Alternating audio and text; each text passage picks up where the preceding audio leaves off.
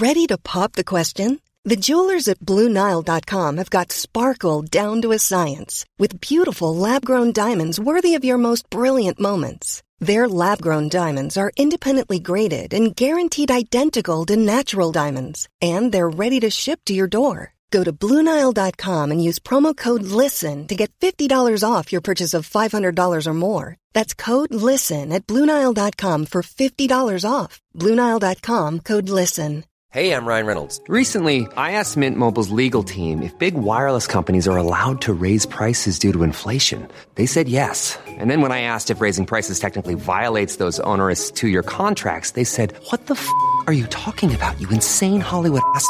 So to recap, we're cutting the price of Mint Unlimited from $30 a month to just $15 a month. Give it a try at mintmobile.com slash switch. $45 upfront for three months plus taxes and fees. Promo rate for new customers for limited time. Unlimited more than 40 gigabytes per month. Slows. Full terms at mintmobile.com. Herzlich willkommen bei Pool Artists.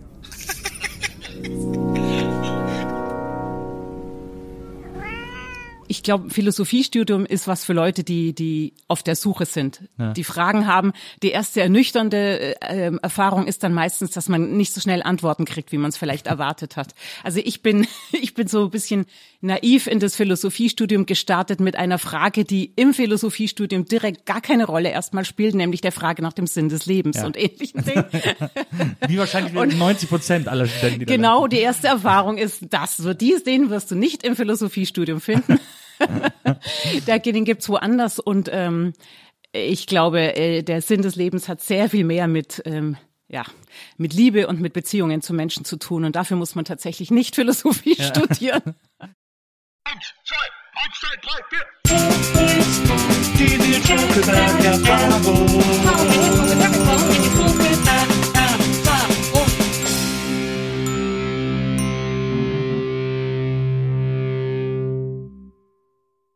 Hallo, liebe Zuhörerinnen der NBE. Herzlich willkommen, liebe Zuhörer der Nils Bokeberg Erfahrung. Eine neue Folge.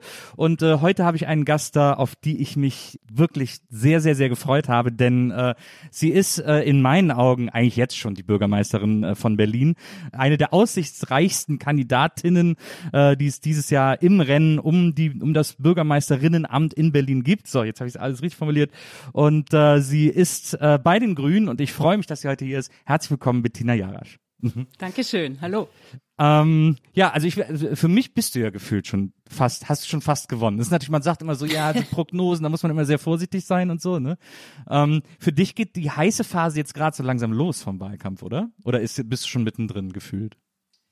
Naja, dieses Jahr ist ja alles anders als sonst Ja, so. das und das heißt, ähm, der sichtbare Wahlkampf findet überhaupt noch nicht statt und Ja. es ist auch sehr schwierig, Menschen zumindest in größeren Gruppen zu begegnen, ist quasi unmöglich.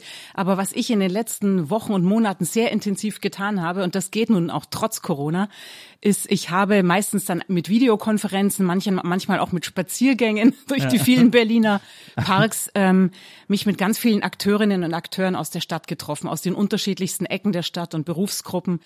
Und ähm, ich sammle, also ich sammle Leute, von denen ich glaube, dass sie mit uns gemeinsam ähm, die Stadt so umgestalten können, wie, wie wir glauben, dass es nötig ist. Und ähm, ich sammle natürlich auch, wo die Barrieren sind, die wir dafür beiseite räumen müssen. Und ich sammle auch so Lebenssituationen. Denn ich glaube, wenn wir unsere Ziele, die ja doch steile Ziele sind, ähm, umsetzen wollen, dann müssen wir schon gucken, wie die unterschiedlichen Lebenssituationen der Menschen sind und das auch einplanen und berücksichtigen bei unseren ganzen äh, Vorstellungen bei der Umsetzung. Und darum sind diese Gespräche, ähm, ja, es ist eine sehr wertvolle Zeit, auch wenn der richtige Wahlkampf auf der Straße natürlich anders aussieht und wenn ich mich auch danach sehne, wieder mal mehr Menschen in der Gruppe noch ein bisschen enger zu begegnen. Ja. Du hast ja auch, das, das passt ja auch, dass du, ich habe mal im Interview von dir gelesen, dass du gesagt hast, du wärst eine Menschensammlerin. Äh, äh, dass du, also da, das, davon berichten ja diese, diese, diese Begegnungen, von denen du gerade erzählst. Dass das, das hast du so damit gemeint, oder? Das sind Gespräche, die, obwohl wir das uns auch heftig zur Sache geht, also ich meine, da gibt es natürlich auch genügend Konfliktpotenzial, weil unsere Forderungen ja auch nicht ohne sind und so. Aber ähm, das sind Gespräche, die mir am Ende, das stelle ich immer wieder fest, e- Energie geben. Ich gehe dann nach so einem Gespräch raus, atme einmal tief durch und denke, wow, weil ich wieder was gelernt habe und weil es uns tatsächlich ähm, weiterbringt. Und ich trete ja an mit dem Versprechen, dass ich Bündnisse schmieden will für die Ziele, die wir uns vorstellen. Also für Klimaschutz, für Verkehrswende, auch für bezahlbares Wohnen, dass wir ähm, und für eine offene Gesellschaft, dass wir, dass ich bereit bin, dafür sehr breite Bündnisse zu schmieden. Und das ist ja kein Blabla. Sowas muss man ja. ernst meinen. Und, und ein Bündnis wird ja erst spannend, wenn da auch Bündnispartner dabei sind, die jetzt nicht in allem und jedem so ticken, wie die Welt, in der ich mich vielleicht sonst immer bewege. Und das, das macht diese Gespräche so, ja, wie soll ich sagen, herausfordernd, aber eben auch so, dass sie mir eher Energie geben am Ende. Ja, das, das finde ich wirklich faszinierend. Also das ist etwas, was ich jetzt auch in, in verschiedenen Artikeln über dich oder Interviews äh, irgendwie so äh, immer so bemerkt habe. Ähm, ich, es wurde sehr früh von dir das Bild der Brückenbauerin äh, äh, äh, als Label irgendwie äh, verwendet. Aber, äh, aber was ich interessant finde, ist, du bist wirklich jemand, der, der das sehr, wie du es auch gerade schon gesagt hast, der, der sehr davon zehrt, auch in so einen vermeintlichen Konflikt zu gehen. Und da, also du hast jetzt nicht so Berührungsängste mit, weil viele von uns ehrlich gesagt, es ist sehr viel angenehmer, irgendwie in seiner Bubble zu bleiben und mit Leuten zu reden, die einem tendenziell zustimmen, als jetzt immer auf die Gegenseite zuzugehen. Aber dir, du ziehst da eigentlich die, die größte Energie oder den größten Spaß raus im weitesten Sinne, oder? Ja, ja. Also Spaß ähm, sehr. Spaß abstrakt. kann man jetzt nicht, Spaß kann man nicht immer sagen. Wie gesagt, da geht's schon zur Sache. Aber ähm, erstens bringt's mich weiter ganz platt. Ja. In der, im, im Diskurs, in der Auseinandersetzung mit Menschen lerne ich was dazu. Das meine ich ernsthaft. Wir sind, niemand von uns ist irgendwie am Ende des Lebens dazu da, dass wir auch lernen. Ja. Das ist der eine Punkt. Und das andere ist, dass ich, ich, ich bin jemand, der bei allen Unterschieden der Menschen ähm, das Gemeinsame sucht. So. Ja. Und natürlich gibt es nicht mit allen Menschen. Es gibt Menschen, mit denen werde ich irgendwann, es gibt natürlich auch Gespräche, da muss man irgendwann sagen, okay, sorry, aber mhm. wir sind wirklich auf komplett anderen Zeiten und dieses Weltbild, das du hier gerade zeichnest, das lehne ich nicht nur ab, das verachte ich sogar. Ja. Solche, das kann natürlich auch passieren. Ja. Aber ähm, es ist sehr viel seltener so, als man denkt. Und es gibt mit den, mit den, mit sehr vielen Menschen auch, die wirklich anders leben und die, die vielleicht ähm, auch uns Grüne total seltsam finden, gibt es gemeinsame Punkte und gemeinsame Überzeugungen und die, ähm, die suche ich. Ja, und daher kommt es, dass ich, äh, dass ich vor Konflikten oder auch für Leuten, die einfach aus einer anderen Lebenswelt kommen, eigentlich keine Angst habe, sondern ganz im Gegenteil, da eher neugierig bin. Ja, das, das finde das find ich wirklich, äh, das ist etwas, äh, eine sehr faszinierende Eigenschaft. Ähm, glaubst du, dass das ein bisschen daher kommt? Ich springe heute mal so ein bisschen hin und her, aber äh, glaubst du, dass das ein bisschen auch aus dem Philosophiestudium von dir kommt? Also Philosophie ist ja die Lust am Diskurs, an der Debatte, am Auseinanderklambüsern von Sachverhalten irgendwie. glaubst du, dass das, dass das dazu beigetragen hat oder hast du Philosophie studiert, weil du das schon immer in dir hattest, diese Art? Ja, also wahrscheinlich eher umgekehrt, ja. denn wenn man Philosophie, wenn man so anfängt zu studieren, ist man ja doch schon erwachsen und viele prägende Erfahrungen sind sehr viel früher. Ähm, ich glaube, Philosophiestudium ist was für Leute, die die auf der Suche sind, ja. die Fragen haben. Die erste ernüchternde äh, Erfahrung ist dann meistens, dass man nicht so schnell Antworten kriegt, wie man es vielleicht erwartet hat. Also ich bin ich bin so ein bisschen naiv in das Philosophiestudium gestartet mit einer Frage, die im Philosophiestudium direkt gar keine Rolle erstmal spielt, nämlich der Frage nach dem Sinn des Lebens ja. und ähnlichen Dingen. Wie wahrscheinlich und 90 Prozent aller Studenten. Die genau, die erste Erfahrung ist das. So dies, den wirst du nicht im Philosophiestudium finden. den gibt's woanders und ähm, ich glaube, äh, der Sinn des Lebens hat sehr viel mehr mit ähm, ja, mit Liebe und mit Beziehungen zu Menschen zu tun. Und dafür muss man tatsächlich nicht Philosophie ja. studieren. Habe ich dann auch gelernt. Trotzdem war es das richtige Studium für jemanden wie mich, der tatsächlich, der das Gespräch liebt und die Auseinandersetzung liebt und aber auch, und das ist wirklich auch hilfreich für, für Politik, habe ich festgestellt, ähm, der man lernt unterscheiden im Philosophiestudium. Das ist, glaube ich, das Wertvollste, was ich dabei gelernt habe. Man lernt unterscheiden, auch bei bei Argumenten. Sind sie, wie soll ich sagen, tragen sie, sind sie logisch oder sind sie fake? Sind sie eigentlich Manipulation? Man lernt verschiedene Ebenen unterscheiden. Man springt nicht so hin und her. Man lernt die die Dinge so richtig zu sortieren und einzuordnen. Alles das ist für eine Politik, die nicht populistisch sein will, ähm, hilfreich. Aber es ist, aber es ist auch, äh, ist es nicht auch total, hält es nicht auch total auf? Also hält eine Politik, die nicht populistisch sein will, äh, ist die nicht auch immer, läuft die nicht immer Gefahr, sich in so Endlosdebatten zu verlieren? Naja, das kommt drauf an, ob man jemand ist, der auch ähm, auf Entscheidungen hindrängt ja. am Ende. Ja, ja. So, also die Debatte davor ist keine Zeitverschwendung, würde ich sagen. Das ist ja die alte, die alte Streit, den es immer gibt um das Thema Partizipation und Bürgerbeteiligung. Hält es eigentlich alle Prozesse auf? Könnten wir nicht viel schneller bauen? Ähm, oder Straß, Straßen bauen, bauen, Häuser bauen, Quartiere entwickeln, ohne diese lästige Bürgerbeteiligung und so. Und da ähm, glaube ich schon, eine Beteiligung ist auf jeden Fall gut. Ich sagte schon Stichwort Lernen, weil es einfach wichtig ist, unterschiedliche Perspektiven erstmal zu kennen, bevor man eine Entscheidung trifft. Vor mhm. allem, wenn das eine Entscheidung ist wie ein Stadtquartier oder so, die das Leben von Menschen ja jahrzehntelang prägt und auch die Stadt wirklich sichtbar verändert, mhm. ähm, dann ist das auf keinen Fall Zeitverschwendung. Es ist halt nur wichtig, dass man am Ende nicht damit zufrieden ist, alle mal angehört zu haben. Das ist das eine, sondern dass es klar ist, dass am Ende entschieden werden muss. Ja. Und darum darf sich halt auch Politik dann nicht, die, äh, die politischen Akteure nicht drum rumdrücken. Das ist eher der entscheidende Punkt. Ähm, und das andere ist, dass ich finde, in solchen Beteiligungsprozessen und solchen Debatten ist die Aufgabe von Politik, so wie ich sie verstehe, das Gemeinwohl zu vertreten. Mhm. Das heißt, also jetzt mal ganz konkret gesagt, es geht um irgendwie eine Straßenbahn, die gebaut werden soll oder, oder ein Quartier des Häuser, die gebaut werden sollen oder auch nicht, wo vorher eine Grünfläche war. Da gibt's ja meistens Interessenskonflikte. Und da gibt's auch Leute, die haben ihre jeweiligen Interessen, die sie dann heftig einbringen. Und das ist völlig okay. Und die können auch nur ihr partikulares, sozusagen Einzelinteresse einbringen, wenn sie ja. wollen. Auch das ist okay. Aber die Aufgabe der Politik, die daran beteiligt ist, ist das Gemeinwohl zu vertreten das, und sich nicht nur treiben zu lassen von Einzelinteressen, sondern zu schauen, was ist am Ende fürs Ganze gut. So. Und das muss man dann schon auch sehr selbstbewusst tun. Denn gerade in Berlin sind BürgerInnen sehr resolut und sehr selbstbewusst und äh, wissen, wissen, wie sie treiben können. so, und damit muss man umgehen können, wenn man in dieser Stadt Politik machen kann. Aber da wir eine Partei sind, die eben, und ich jemand bin, der diese Art von Auseinandersetzung schätzt und liebt, glaube ich, damit können wir umge umgehen. Sehr, äh, sehr interessant. Glaubst du, dass äh, etwas, was ich mich manchmal dann frage, gerade wenn man sich solche äh, Debatten äh, anguckt oder verfolgt oder so, glaubst du, dass es in Deutschland oder dass die Deutschen grundsätzlich keine besonders ausgeprägte Debattenkultur haben? Glaubst du, dass, dass Debatten zu führen, die am Ende sogar auf irgendeine Art konstruktiv sind, selbst wenn man irgendwie sagt, okay, das passt nicht oder wie auch immer, ähm, glaubst du, dass die Deutschen sich damit besonders schwer tun? Ich habe immer das Gefühl, dass, dass, dass, dass es hier, ja, dass es eben keine Debattenkultur gibt, dass man nicht so richtig versteht, wie ein äh, Dialog auch aus unterschiedlichen Positionen miteinander ablaufen soll. Ähm, nee, das sehe ich anders. Also im Gegenteil, ich, ich würde sagen, wenn man sich, wenn man sich äh, umschaut in der Welt, dann ist Deutschland mittlerweile ist eine, ist eine, wir haben eine sehr, sehr starke Zivilgesellschaft. Ja. Eine aktive und auch selbstbewusste Zivilgesellschaft, die auch organisiert ist mhm. ähm, und die auch ähm, Beteiligungsrechte sich erkämpft hat und auch tatsächlich in unserer Verfassung, in unserem Grundgesetz garantiert hat und ähm, die sehr lebendig ist. Und das ist gut für Demokratie. Das bringt aber natürlich auch Debatten mit sich. Ich glaube also ganz im Gegenteil, dass es, bei uns gibt es nichts, was ohne Debatte entschieden wird. So würde ich es eher sagen. Ja, okay. und das ist, ähm, das ist ähm, auch richtig so und finde ich gut so die, das Stichwort Debattenkultur, ich würde mal sagen, unsere Debatten sind jetzt nicht unbedingt immer so elegant. Womöglich, ja. wo möglich wird, gibt es in anderen Ländern eine elegantere Debattenkultur. Ja. Ja. Aber ähm, politisch ist unsere Debattenkultur durchaus. Und ähm, das Problem mit das ich eher sehe, aber das ist auch kein spezifisch deutsches Problem.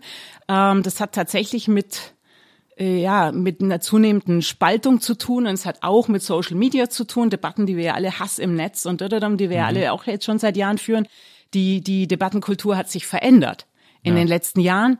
Und das, finde ich, merkt man schon auch hier in Berlin, dass die Debatten sehr oft sehr ähm, nicht im Ringen um eine gemeinsame Lösung sozusagen geführt werden, sondern sehr stark eher eher spaltend, eher so, dass man Gruppen sehr schnell gegeneinander stellt, mhm. selbst bei Themen wo es eigentlich um Sachthemen geht, wie beispielsweise Verkehrspolitik. Mhm. Also, dass man dann als Autofahrerin gegen Fahrradfahrerin ja. diskutiert und nicht für eine Verkehrspolitik, die gut für uns alle ist und was könnt, und dann da Konzepte gegeneinander stellt. Das hat sich verändert. Also dieses Gegeneinander ist stärker geworden, dieses sehr schnell, sehr unversöhnliche, so auch an Punkten, wo ich denke, müsste schon, da müsste es noch lange möglich sein, auch zusammenzukommen. Mhm. Das ist, glaube ich, eher das Problem. Aber wie gesagt, das haben auch andere Länder. dass äh, gerade wo du es wo du es angesprochen hast, diese äh, die Autofahrerproblematik oder die die die Verkehrsproblematik. Autofahrer ist ja Quatsch. Die die Verkehrsproblematik von Berlin. Berlin ist, wir sind alle Teilnehmer des Verkehrs in Berlin, der an allen also in allen Belangen irgendwie verbesserungswürdig ist, sowohl für Radfahrer. Ich habe hier einen Fahrradweg vom Haus, der äh, quasi nur aus Wurzelhindernissen besteht, so in etwa. Ähm, äh, aber äh, jeder, der mit dem Fahrrad mal unterwegs war, also es, es wird ja quasi auch immer nach nach unten durchgereicht, der, der, Hass. Also die äh, Autofahrer hassen die Radfahrer, die Radfahrer hassen die äh, Autofahrer, die Fußgänger hassen die Radfahrer, oh, die fahren mich um am Bürgersteig und so weiter und so fort. Ähm, und alle hassen den ÖPNV, weil die Bahn wieder zu spät ist oder voll, die S-Bahn voll, die äh, Tram kommt nicht und so weiter und so fort.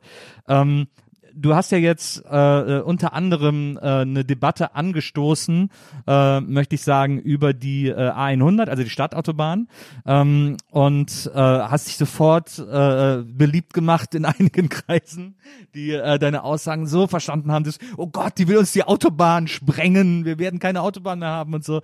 Ähm, das, äh, da, da merkt man doch schon, dass es da, äh, ähm, dass das eine Debatte ist, in der es extrem zur Sache geht, oder? Also ich glaube immer so, und es ist ein Klischee, aber ich glaube, es ist was dran, wenn es den Deutschen sozusagen ans Auto geht, dann ist äh, schnell der Ofen aus. Habe ich das Gefühl. mhm. Ich glaube, auch das ändert sich. Ja. Wie die meisten Klischees, wenn man genauer hinguckt, ähm, dann, ist ja immer nur ein Teil davon richtig. Also ich würde mal, wenn ich mir, wenn ich mir ähm, allein nur meine Kinder ansehe, dann würde ich sagen, das Statussymbol ist das Auto schon lange nicht ja. mehr. Das ist das sehr viel eher das Smartphone als das Auto. Also das, das ändert sich ja tatsächlich und das merkt man ja auch an ähm, an den Gewohnheiten, die Menschen entwickeln. Also das, das erste eigene Auto ist nicht mehr für alle 18-Jährigen so wichtig, ja. wie das vielleicht noch in meiner äh, war, als ich 18 geworden bin. Das ist wirklich gerade in einer Großstadt wie Berlin, wo man ja auch ohne Auto zurechtkommen kann. Nicht überall in der Stadt leider, aber doch an, in vielen Ecken. Also insofern würde ich erstmal sagen, äh, auch, dass, dass es auch da eine Veränderung gibt und ähm, das ist auch die große Chance für die Verkehrswende, die wir ja nicht als Selbstzweck machen, wir Grünen, sondern die wir machen, um die Stadt, ähm, um was für einen Klimaschutz zu tun, für eine bessere Luft, für mehr Gesundheit, für mehr Verkehrssicherheit ähm, und aber auch für eine äh, lebendigere Stadt, in der es mehr Platz auch zum Leben gibt. Denn die Autos verbrauchen einfach wahnsinnig viel Platz und dominieren den Straßenraum ja. sozusagen ja. und verhindern, dass Menschen den auch für andere Zwecke nutzen können. So mhm. Leute mit Rolli oder Kinderwagen oder auch einfach Kinder, die spielen wollen und so weiter und so fort. Fahrradfahrerin. Ja. Und ähm, deswegen ist diese Verkehrswende-Thema eigentlich für mich eine sehr positiv besetzte Vision, weil ich glaube, die Stadt, so wie wir sie mit der Verkehrswende umbauen wollen, ist halt auch eine Metropole, die sehr viel lebenswerter ist mhm. als jetzt. Und ähm, klar, da wird es auch immer noch Autos geben, aber halt für die, die sie wirklich brauchen. Es wird immer Menschen geben ähm, oder äh, Zwecke geben, wo man das aufs Auto angewiesen ist. Mhm. Dann allerdings aber bitte ein sauberes Auto wenigstens. Also kein Verbrenner mehr. Aber ich finde so, also ich, wir kennen alle diese, äh, oder ich, ich weiß nicht, wer alle, aber äh, ähm, ich habe zum Beispiel mal so ein Video gesehen aus Amsterdam, äh, wo so ein Straßenzug völlig normal wie hier in jeder x-beliebigen Straße aussah, links und rechts Autos parken, äh, die anderen Autos, die fahren, äh, quetschen sich da irgendwie durch und so. Und da wurden einfach äh, alle Autos verbannt aus der Straße und man hat eine Tiefgarage gebaut, was ich ja schon, also für mich persönlich äh, eine architektonische Meisterleistung finde, in Amsterdam eine Tiefgarage zu bauen. Ich habe immer Angst, dass da Wasser rein reinkommt, aber ähm, äh, haben dann da, haben quasi alle Parkplätze unterirdisch verlegt und äh, die Straße wurde neu begrünt und die Leute können da irgendwie flanieren tatsächlich, also wirklich so äh, gemütlich äh, auf der Straße spielen, rumlaufen und so ist das, ähm, ist das eine realistische Vision für, äh, natürlich nicht ganz Berlin, aber äh, dass sowas auch in Berlin umgesetzt wird, dass, dass Parkplätze zu, äh, zu, zu Kaffeeplätzen werden, zu, ähm, äh, zu, ja, zu Oasen? Ja, unbedingt. Also, das ist, ähm, ich sage mal so, unsere, unsere Vision ist nicht die komplett autofreie Stadt. Das ja. habe ich schon gesagt. Ich glaube, das funktioniert einfach nicht. Ich ja. habe ja nicht umsonst ähm, vorher von den Lebensrealitäten gesprochen, die man ernst nehmen muss. Ähm, aber ähm, eine Stadt, wo nur noch die Autos rumfahren, die wirklich absolut notwendig sind ähm, und es so viele Alternativen gibt, dass die allermeisten Menschen dazu kommen zu sagen, naja, die Alternative ist eigentlich viel bequemer, ja. besser, schneller, leiser, sauberer. Und natürlich gehört dazu dann auch Platz anders zu nutzen. Und ähm, die äh, der der Platz, der zum Beispiel durch parkende Autos verbraucht wird in dieser Stadt, ist einfach enorm. Und wenn wir Platz für andere Dinge, für kleine Oasen, für Spielstraßen, für äh, Bänke zum Ausruhen, für Grün, für Bäume, für Straßenbäume schaffen wollen, dann können wir keinen zusätzlichen Platz erfinden, sondern wir müssen den Platz, den wir haben, anders nutzen. Das mhm. ist schon klar. Und ähm, ja, dafür kann sowas wie, also ich sag mal, Tiefgaragen sind in einer dicht, in einer schon verdichteten Stadt, wo unter der Erde alles Mögliche auch schon liegt, ja. eine sehr aufwendige Möglichkeit.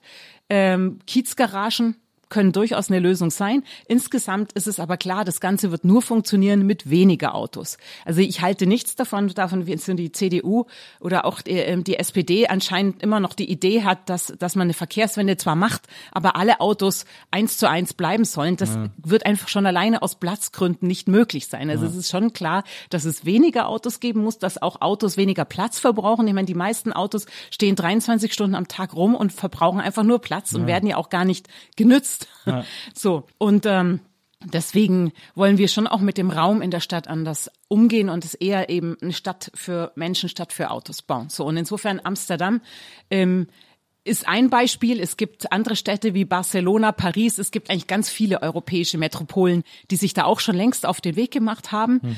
Den meisten hat übrigens Corona noch mal einen extra Schub gegeben, genauso wie uns in Berlin ja auch. Die ja. Pop-up-Radwege, die durch Corona, die wir einfach dann, wo wir uns einfach entschlossen haben, dass eine Krisenzeit auch mal ungewöhnliche Lösungen erfordert. Und äh, viele Menschen sind eben auf Fahrer, aufs Fahrrad und leider auch aufs Auto umgestiegen, weil sie in der Corona-Zeit plötzlich Angst vor dem ÖPNV bekommen haben. Mhm. Ähm, und wir wollten das nutzen für die Verkehrswende, haben Pop-up-Radwege geschaffen und die dürfen jetzt gerichtlich abgesegnet ja auch endgültig bleiben. Es sind einfach Radwege und wir können sie jetzt befestigen und, und ausbauen. Und das heißt, wir können auf diesem Weg weitergehen. Und das sollten wir tun. Und das haben auch andere europäische Städte getan. Ähm, das Entscheidende ist, glaube ich, immer, das merkt man auch überall, eine, so eine Verkehrswende, so, eine, so ein Stadtumbau ist nichts, was man einfach von oben verordnet, sondern dazu braucht es Menschen, das muss von unten kommen, da müssen mhm. sich Menschen auf den Weg machen. Mhm. Und das ähm, ist in Berlin ja längst der Fall. Das merkt man nicht nur an der Zunahme des Radverkehrs, das merkt man eben auch an den ganz vielen Initiativen, die es ja in allen Bezirken gibt, für eine Verkehrsberuhigung, für eine Klimastraße, für einen Kiezblock. So. Und das wollen wir fördern und nützen. Ähm, und das alles ja, also das alles wird äh, am Ende zu einer Stadt führen, in der wir noch, noch sehr viel lieber wohnen werden, als wir es heute schon tun. es gibt ja ähm, in Kreuzberg gibt's ja auch diese temporären Spielstraßen schon. Ne? Äh, ich glaube, da beim Bergmann-Kiez äh, äh, anschließend an so ein paar Straßen, wo einfach so temporär als Spielstraße abgesperrt wird, sozusagen, wo dann irgendwie auch keine Autos sein dürfen und so. Ähm, das ist natürlich ein Modell. Ich kann mich erinnern, am Keuwitzplatz gab es auch mal, äh, sollte mal ein Wochenende lang ähm, äh, irgendwie das Fest der autofreien Straße gefeiert werden oder so. Und dann hat ein äh, SUV-fahrender Anwohner geklagt, er muss vor seinem Haus parken. Äh, das kann nicht sein, dass ihm das hier genommen wird. Und dann musste alles abgeblasen werden. Dann äh, dem konnte man irgendwie anscheinend nicht äh, widersprechen.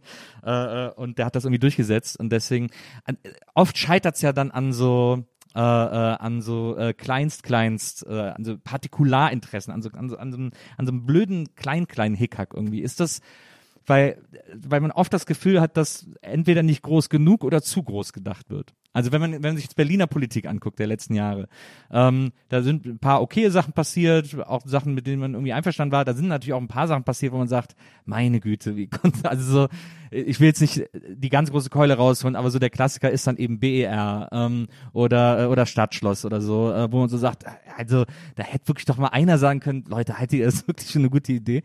Und also das sind dann so, das sind dann so Riesenträume. Aber ansonsten haben wir das Gefühl, dass so viel immer in so in so kleinen kleinen Verwaltungshickhack hängen bleibt und dann am Ende irgendwie so eine Idee total verwässert wird. Was kann man denn dagegen tun, dass das nicht, dass das nicht der Fall ist, sondern dass so Ideen auch lebensnah und konkret umgesetzt werden? Wow, die ganz großen, die, das sind die ganz, das sind die ganz dicken Bretter tatsächlich. Ähm, also, ja, aber das, also, ich meine, du, du, du wirst ja schon, du wirst ja schon eine Idee oder eine Vision gehabt haben, als du gesagt hast, okay, ich mach's jetzt einfach, ich will jetzt einfach versuchen, äh, Bürgermeisterin von Berlin zu werden.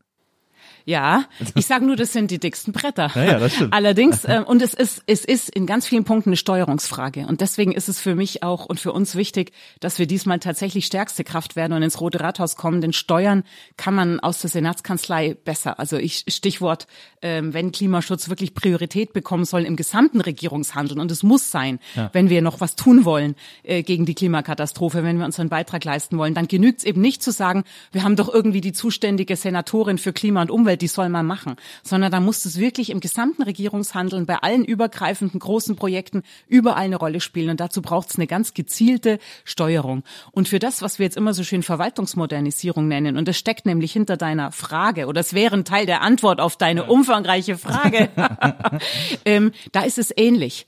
Auch da, es gibt in der Verwaltung ganz viele tolle Leute, die wollen längst, die haben längst verstanden, dass wenn man Probleme konkret angehen will, dass man dann äh, zusammenarbeiten muss, mhm. dass da nicht nur jeder sagen kann, ich bin nicht zuständig und es an, an, die, an das Nachbarressort, an die andere Behörde schiebt oder mhm. einfach nach oben weitergibt, wenn man sich selber nicht traut, eine Entscheidung zu treffen. Da braucht es eine andere äh, Behördenkultur, die wirklich äh, in, in, äh, so mehr äh, Entscheidungen sich traut zu treffen ja. und auch zu, zu, kooperieren. Aber das muss von oben gewollt sein. Mhm. Die Leute, das nützt nichts, wenn man das den Leuten unten alleine überlässt und dann kriegen sie, müssen sie Angst haben, eins auf den Deckel mhm. zu kriegen von oben, wenn sie mal was Unkonventionelles tun. Es ja. muss ausdrücklich gewollt sein von der Hausleitung und, das, und deswegen ist Steuerung für mich so ein zentrales Thema. Wir müssen klar machen, dass wir so eine Ermöglichungskultur wirklich ernsthaft wollen mhm. und dass niemand abgestraft wird, der dann mal was auch vielleicht ausprobiert und mal an die Grenze einer Verordnung geht, um ein politisch gewolltes Ziel zu erreichen. Um deine konkrete Frage nach so verhinderten Eco-Mobility war das damals, glaube ich, Festival oder sowas ja.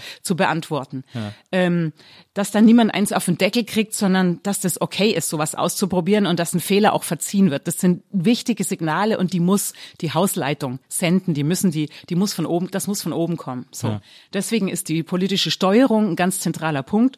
Und ein Problem, an dem Berlin, glaube ich, wirklich krankt, ist, dass wir in den letzten Jahren immer ganz tolle, große hochfliegende politische Ziele entwickelt haben, aber nicht genug geguckt haben, was das dann für die Umsetzung auch wirklich bedeutet. Und dann versickern eben politische gewollte Ziele, mhm. versickern dann irgendwo auf dem Dienstweg, ja. weil man sich auf die, um die Umsetzung nicht genau gekümmert hat. Und deswegen äh, muss in Zukunft eben gelten, wenn wir uns was vornehmen und die meisten spannenden Projekte sind immer ressortübergreifend, betreffen auch immer Land und irgendwelche beteiligten Bezirke. Das kann selten jemand ganz allein entscheiden, betreffen vielleicht auch die Wirtschaft und die Zivilgesellschaft und, und, und und alle beteiligten relevanten Akteure an einen Tisch und sich dann gemeinsam verabreden auf ein Ziel, das man verfolgt, dann muss das Geld den Aufgaben folgen, die Verantwortlichkeiten klar verteilt werden. Und was ich echt wichtig finde, und auch das gehört nicht zu unserer Kultur, ähm, ist, am Ende feiern wir die Erfolge dann auch gemeinsam. Ja. Statt uns die Schuld zuzuweisen. Ja, absolut. Das finde ich erstaunlich, weil was du sagst, also wie du es beschreibst, ist ja wirklich wie so jeder wie glaube ich so jeder Mensch, der das von außen beobachtet, denkt, so müsste ja Politik sein. Also genauso müsste es ja gemacht werden. Es müsste ja eigentlich, es muss eine, es muss eine eine eine normale Fehlerkultur geben sozusagen. Äh, äh, es muss aber eben auch äh, die Freude über die Erfolge geben können und nicht so dieses bescheidene, ich mache einfach weiter. Äh, und es muss eben eine realistische Zielsetzung geben im Grunde genommen. Und das ist, wieso gibt es all diese und vor allem diese Dinge im Dreiklang so oft nicht? Naja, wie gesagt, letztlich geht es um Kulturwandel. Ja. Und ähm, den, gut, den haben nun viele Unternehmen übrigens auch hinter sich. Auch die, auch die meisten großen Unternehmen haben in den letzten Jahren gelernt, dass zum Beispiel eine diverse Belegschaft oder auch mhm. mehr Diversität in den Vorständen ein Erfolgsfaktor ist. Sie haben gelernt, dass Hierarchie und hierarchische Entscheidungen nicht immer die besten Entscheidungen sind, ja. sondern dass man besser die fragt, die sich auskennen. Und es sind oft Leute ganz unten in der, in der Hackordnung, ja. dass man besser mal die fragt, die es wirklich machen müssen. Äh, das ist so, das sind so äh, Innovationen, die haben in Unternehmen längst stattgefunden, weil Unternehmen eben ähm, irgendwann aus einem wohlverstandenen Eigeninteresse sich auf den Weg ja. machen müssen. Ja. So. Mhm. Und ähm, da ist Ver Verwaltung etwas äh, etwas zäher unterwegs, aber auch aber in der Verwaltung gilt dasselbe. Und zu diesen vielen Gesprächen, die ich in den letzten Wochen geführt habe, muss ich auch mal sagen, habe ich eben sind die mit die tollsten Gespräche sind gerade mit Leuten aus den Landesbetrieben beispielsweise, ja. also aus unseren eigenen Betrieben wie BSR und ähm, Stromnetz Berlin und BVG und Wasserbetriebe oder eben auch aus der Verwaltung, da gibt's überall Leute, die wollen so arbeiten. Mhm. Die machen das jetzt manchmal so aus Eigeninitiative und werden, und dann passiert es ihnen noch allzu oft, dass es dann irgendwann nicht mehr weiter unterstützt oder ausgebremst wird. Mhm. Und deswegen sage ich, es gibt die Leute auch in der Verwaltung inzwischen, ähm, die wollen so arbeiten, aber es muss ausdrücklich von oben gewollt werden und auf den Weg gebracht werden und das geht. Ja, ja sehr gut. Ähm, also ich muss auch, ich muss tatsächlich sagen, äh, dass ich, ich glaube ich noch nie, äh, weil es, das ist zum Beispiel auch so ein Klischee, äh, Berliner Behördenmitarbeiter sind immer, haben immer keinen Bock, sind immer ruppig, sind immer so, was willst du denn und so. Und ich habe, ich habe das tatsächlich in meinem Kontakt mit Berliner Behörden noch nie erlebt, dass einer von denen nicht irgendwie lösungsorientiert war, nicht mit mir irgendwie mir geholfen hat und da nett zu mir war und, und gedacht hat, ja komm, äh, kriegen wir schon irgendwie hin oder so. Also das ist, das habe ich, das ist tatsächlich mein Erleben mit Berliner äh, Behörden, dass sie immer sehr hilfsbereit sind ich finde das, was ich interessant finde, ich habe so einen Text von dir gefunden, so einen älteren Essay, äh, fünf, sechs Jahre alt, ähm, wo du über einen Freiheitsbegriff geschrieben hast, äh, wo du einen, einen Freiheitsbegriff beschrieben hast, ähm, den sich äh, ein bisschen, man könnte so ein bisschen an äh, Marshall McLuhan anlehnen, äh, eine warme Freiheit äh, äh, nennt, äh, äh, weil du das auch tatsächlich dann in einen Bezug stellst zu einer, äh, zu einem bisherigen Freiheitsbegriff, der quasi immer nur sehr äh, männlich patriarchal patriarchalisch gedacht war, ähm, der immer sehr äh, mit dieser äh, ich bin der Alleinverdiener, äh, äh ich kämpfe gegen den Bären äh, Idee von Freiheit äh, irgendwie vertreten wurde. Und du hast gesagt, wir müssen dringend diesen Freiheitsbegriff äh, überarbeiten und äh, und auch ganz viele andere Menschen und Lebenssituationen mitdenken. Äh, also auch äh, weil es dieses, weil es in in der Diskussion um Freiheit immer so diese Idee davon geht, man muss die Frau am Herd befreien. Äh, und du sagst, aber es gibt ja eine Frau, die auch wahnsinnig gerne am Herd steht geht. Also das muss man ja alles mitdenken sozusagen. Ähm, ist das, äh, ich fand den ganz toll, den Text. Ähm, ich habe mich nur gefragt, ob du den so immer noch 100% unterschreiben würdest oder ob du es heute anders siehst. Gibt es irgendwas an dem Text, wo du sagst, ja, das habe ich vielleicht hab ich aus meiner damaligen Sicht formuliert, aber würde ich heute würde ich heute nicht mehr so sagen. Um, ähm, Oh Mann, erstens mal muss ich sagen, das war schön die Zeit, als ich noch Zeit hatte, Essays zu schreiben. ich fürchte, dieser Teil meines Lebens ist vorbei. Nein, aber ist okay. Ähm, Nein, also die konkreten, die, die konkreten Debatten haben sich ein Stück weit weiterentwickelt. Das ist ja immer so. Ja. Aber ähm, das ist dahinter steckt ein Grundgesellschaft, ein gesellschaftliches Verständnis. Und dann, das würde ich immer noch sagen, das ist ein in meiner Sicht auch ein sehr äh, grünes Verständnis aus zwei Gründen. Wir sind eine ökologische Partei und wir sind eine feministische Partei. Mhm. Und beides hat mit diesem warmen Freiheitsbegriff zu tun. Ja. Denn ähm, Ökologie bedeutet ja immer anzuerkennen, dass Menschen so selbstbestimmt und autonom wir sind und auch durch unsere freiheitliche äh, Grund, äh, Grundgesetz, durch unsere Verfassung eben auch sind. Ähm, dass wir doch auch immer eingebettet sind in Natur. Wir sind nicht komplett unabhängig von Natur. Wir ja. brauchen Natur um uns herum, sonst überleben auch wir nicht mehr. Und das ja. muss man anerkennen. Deswegen können wir Natur eben nicht endlos ausbeuten, weil wir anerkennen müssen, dass es da auch ein Abhängigkeitsverhältnis gibt. Wie gesagt, trotz allem Stolz auf unsere eigene Autonomie und Selbstbestimmung bleiben wir abhängig von Natur. Ja. So und das und feministische Politik bedeutet für mich ähm, ist eine solidarische Politik, die den Menschen und die konkreten Bedürfnisse der Menschen in den Mittelpunkt stellt. Und dann, und das bedeutet eben auch anzuerkennen, dass Menschen nicht irgendwie, wie soll ich sagen, ähm, bei aller Lust an der, bei aller Lust verschiedene Lebensmodelle auszuprobieren. Und Berlin ist ja eine Stadt der Möglichkeiten, wo viele Leute auch hingezogen sind, um ganz anders sein zu dürfen, mhm. um, um sich so ausleben zu dürfen, wie sie es vielleicht in ihren äh, Dörfern, aus denen sie kommen, nicht gedurft hätten, weil ja. die soziale Kontrolle zu stark ist. Ja, und trotz all dieser Lust an Selbstbestimmung, die auch toll ist und wo wir in Freiheit gewonnen haben in den letzten Jahrzehnten, gerade wir Frauen übrigens, mhm. aber auch queere Menschen und viele andere Gruppen in der Bevölkerung Freiheit gewonnen haben, ist es trotzdem so, dass ähm, Menschen auch in Be auch Beziehungswesen sind. So ja. und es bedeutet auch hier eingebettet sind ähm, entweder in, in, in, in Freundschaften, in Familie, wenn man keine eigene Familie gründet, dann aber auf jeden Fall ein, eingebettet in Beziehungen aus, in, in die Familie, aus der man kommt. und das ist völlig unabhängig davon, ob man sich mit seinen Eltern gut versteht oder den Kontakt abgebrochen hat. Geprägt haben sie einen auf jeden Fall in mhm. irgendeiner Form. Und damit muss man umgehen, muss jeder Mensch umgehen. Und ich plädiere für eine Politik, die sowas mitdenkt. Ja. Und in diesem Sinne, ähm, in diesem Sinne ähm, würde ich sagen, das ist feministisch weil feministische Politik eben diese Beziehungen mitdenkt und die Bedürfnisse von Menschen konkret äh, denkt. Und das könnte ich jetzt sehr schön runterdeklinieren, auch für Verkehrs- und Stadtpolitik und Stadtentwicklung, aber das spare ich mir jetzt mal. aber ich, also diese, ich fand das so interessant, weil du äh, in diesem in diesem Text irgendwie auch geschrieben hast und ich ich verkürze, ich verknappe das jetzt äh, äh völlig völlig äh, unzulässig, aber ähm, äh, ähm, im Grunde genommen gibt's bei gibt's in diesem Text sagst du eine Rechnung, die sagt, ähm, es gibt so einen Freiheitsbegriff, der immer noch allgemein verwendet wird, den die meisten Leute immer noch meinen, wenn sie Freiheit sagen. Ähm, der ist aber nicht vereinbar mit einer Idee von einer solidarischen Gemeinschaft ähm, weil diese Freiheit immer bedeutet, ich nehme mir, was ich will, ich achte nur auf mich.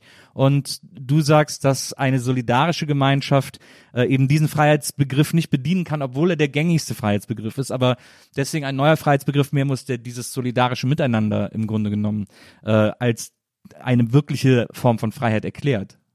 Ja, um jetzt mal, ja, also Freiheit und Verantwortung gehören halt zusammen, um es jetzt in einen Satz zu ja, sagen. So, ja. Freiheit und Verantwortung gehören zusammen und es gibt ähm, es gibt tatsächlich auch einen verkürzten Freiheitsbegriff, der praktisch nur die eigenen, der auch eine Freiheit zu Lasten von anderen praktisch, mhm. der auch als eine Freiheit von Lasten zu anderen verstanden werden kann.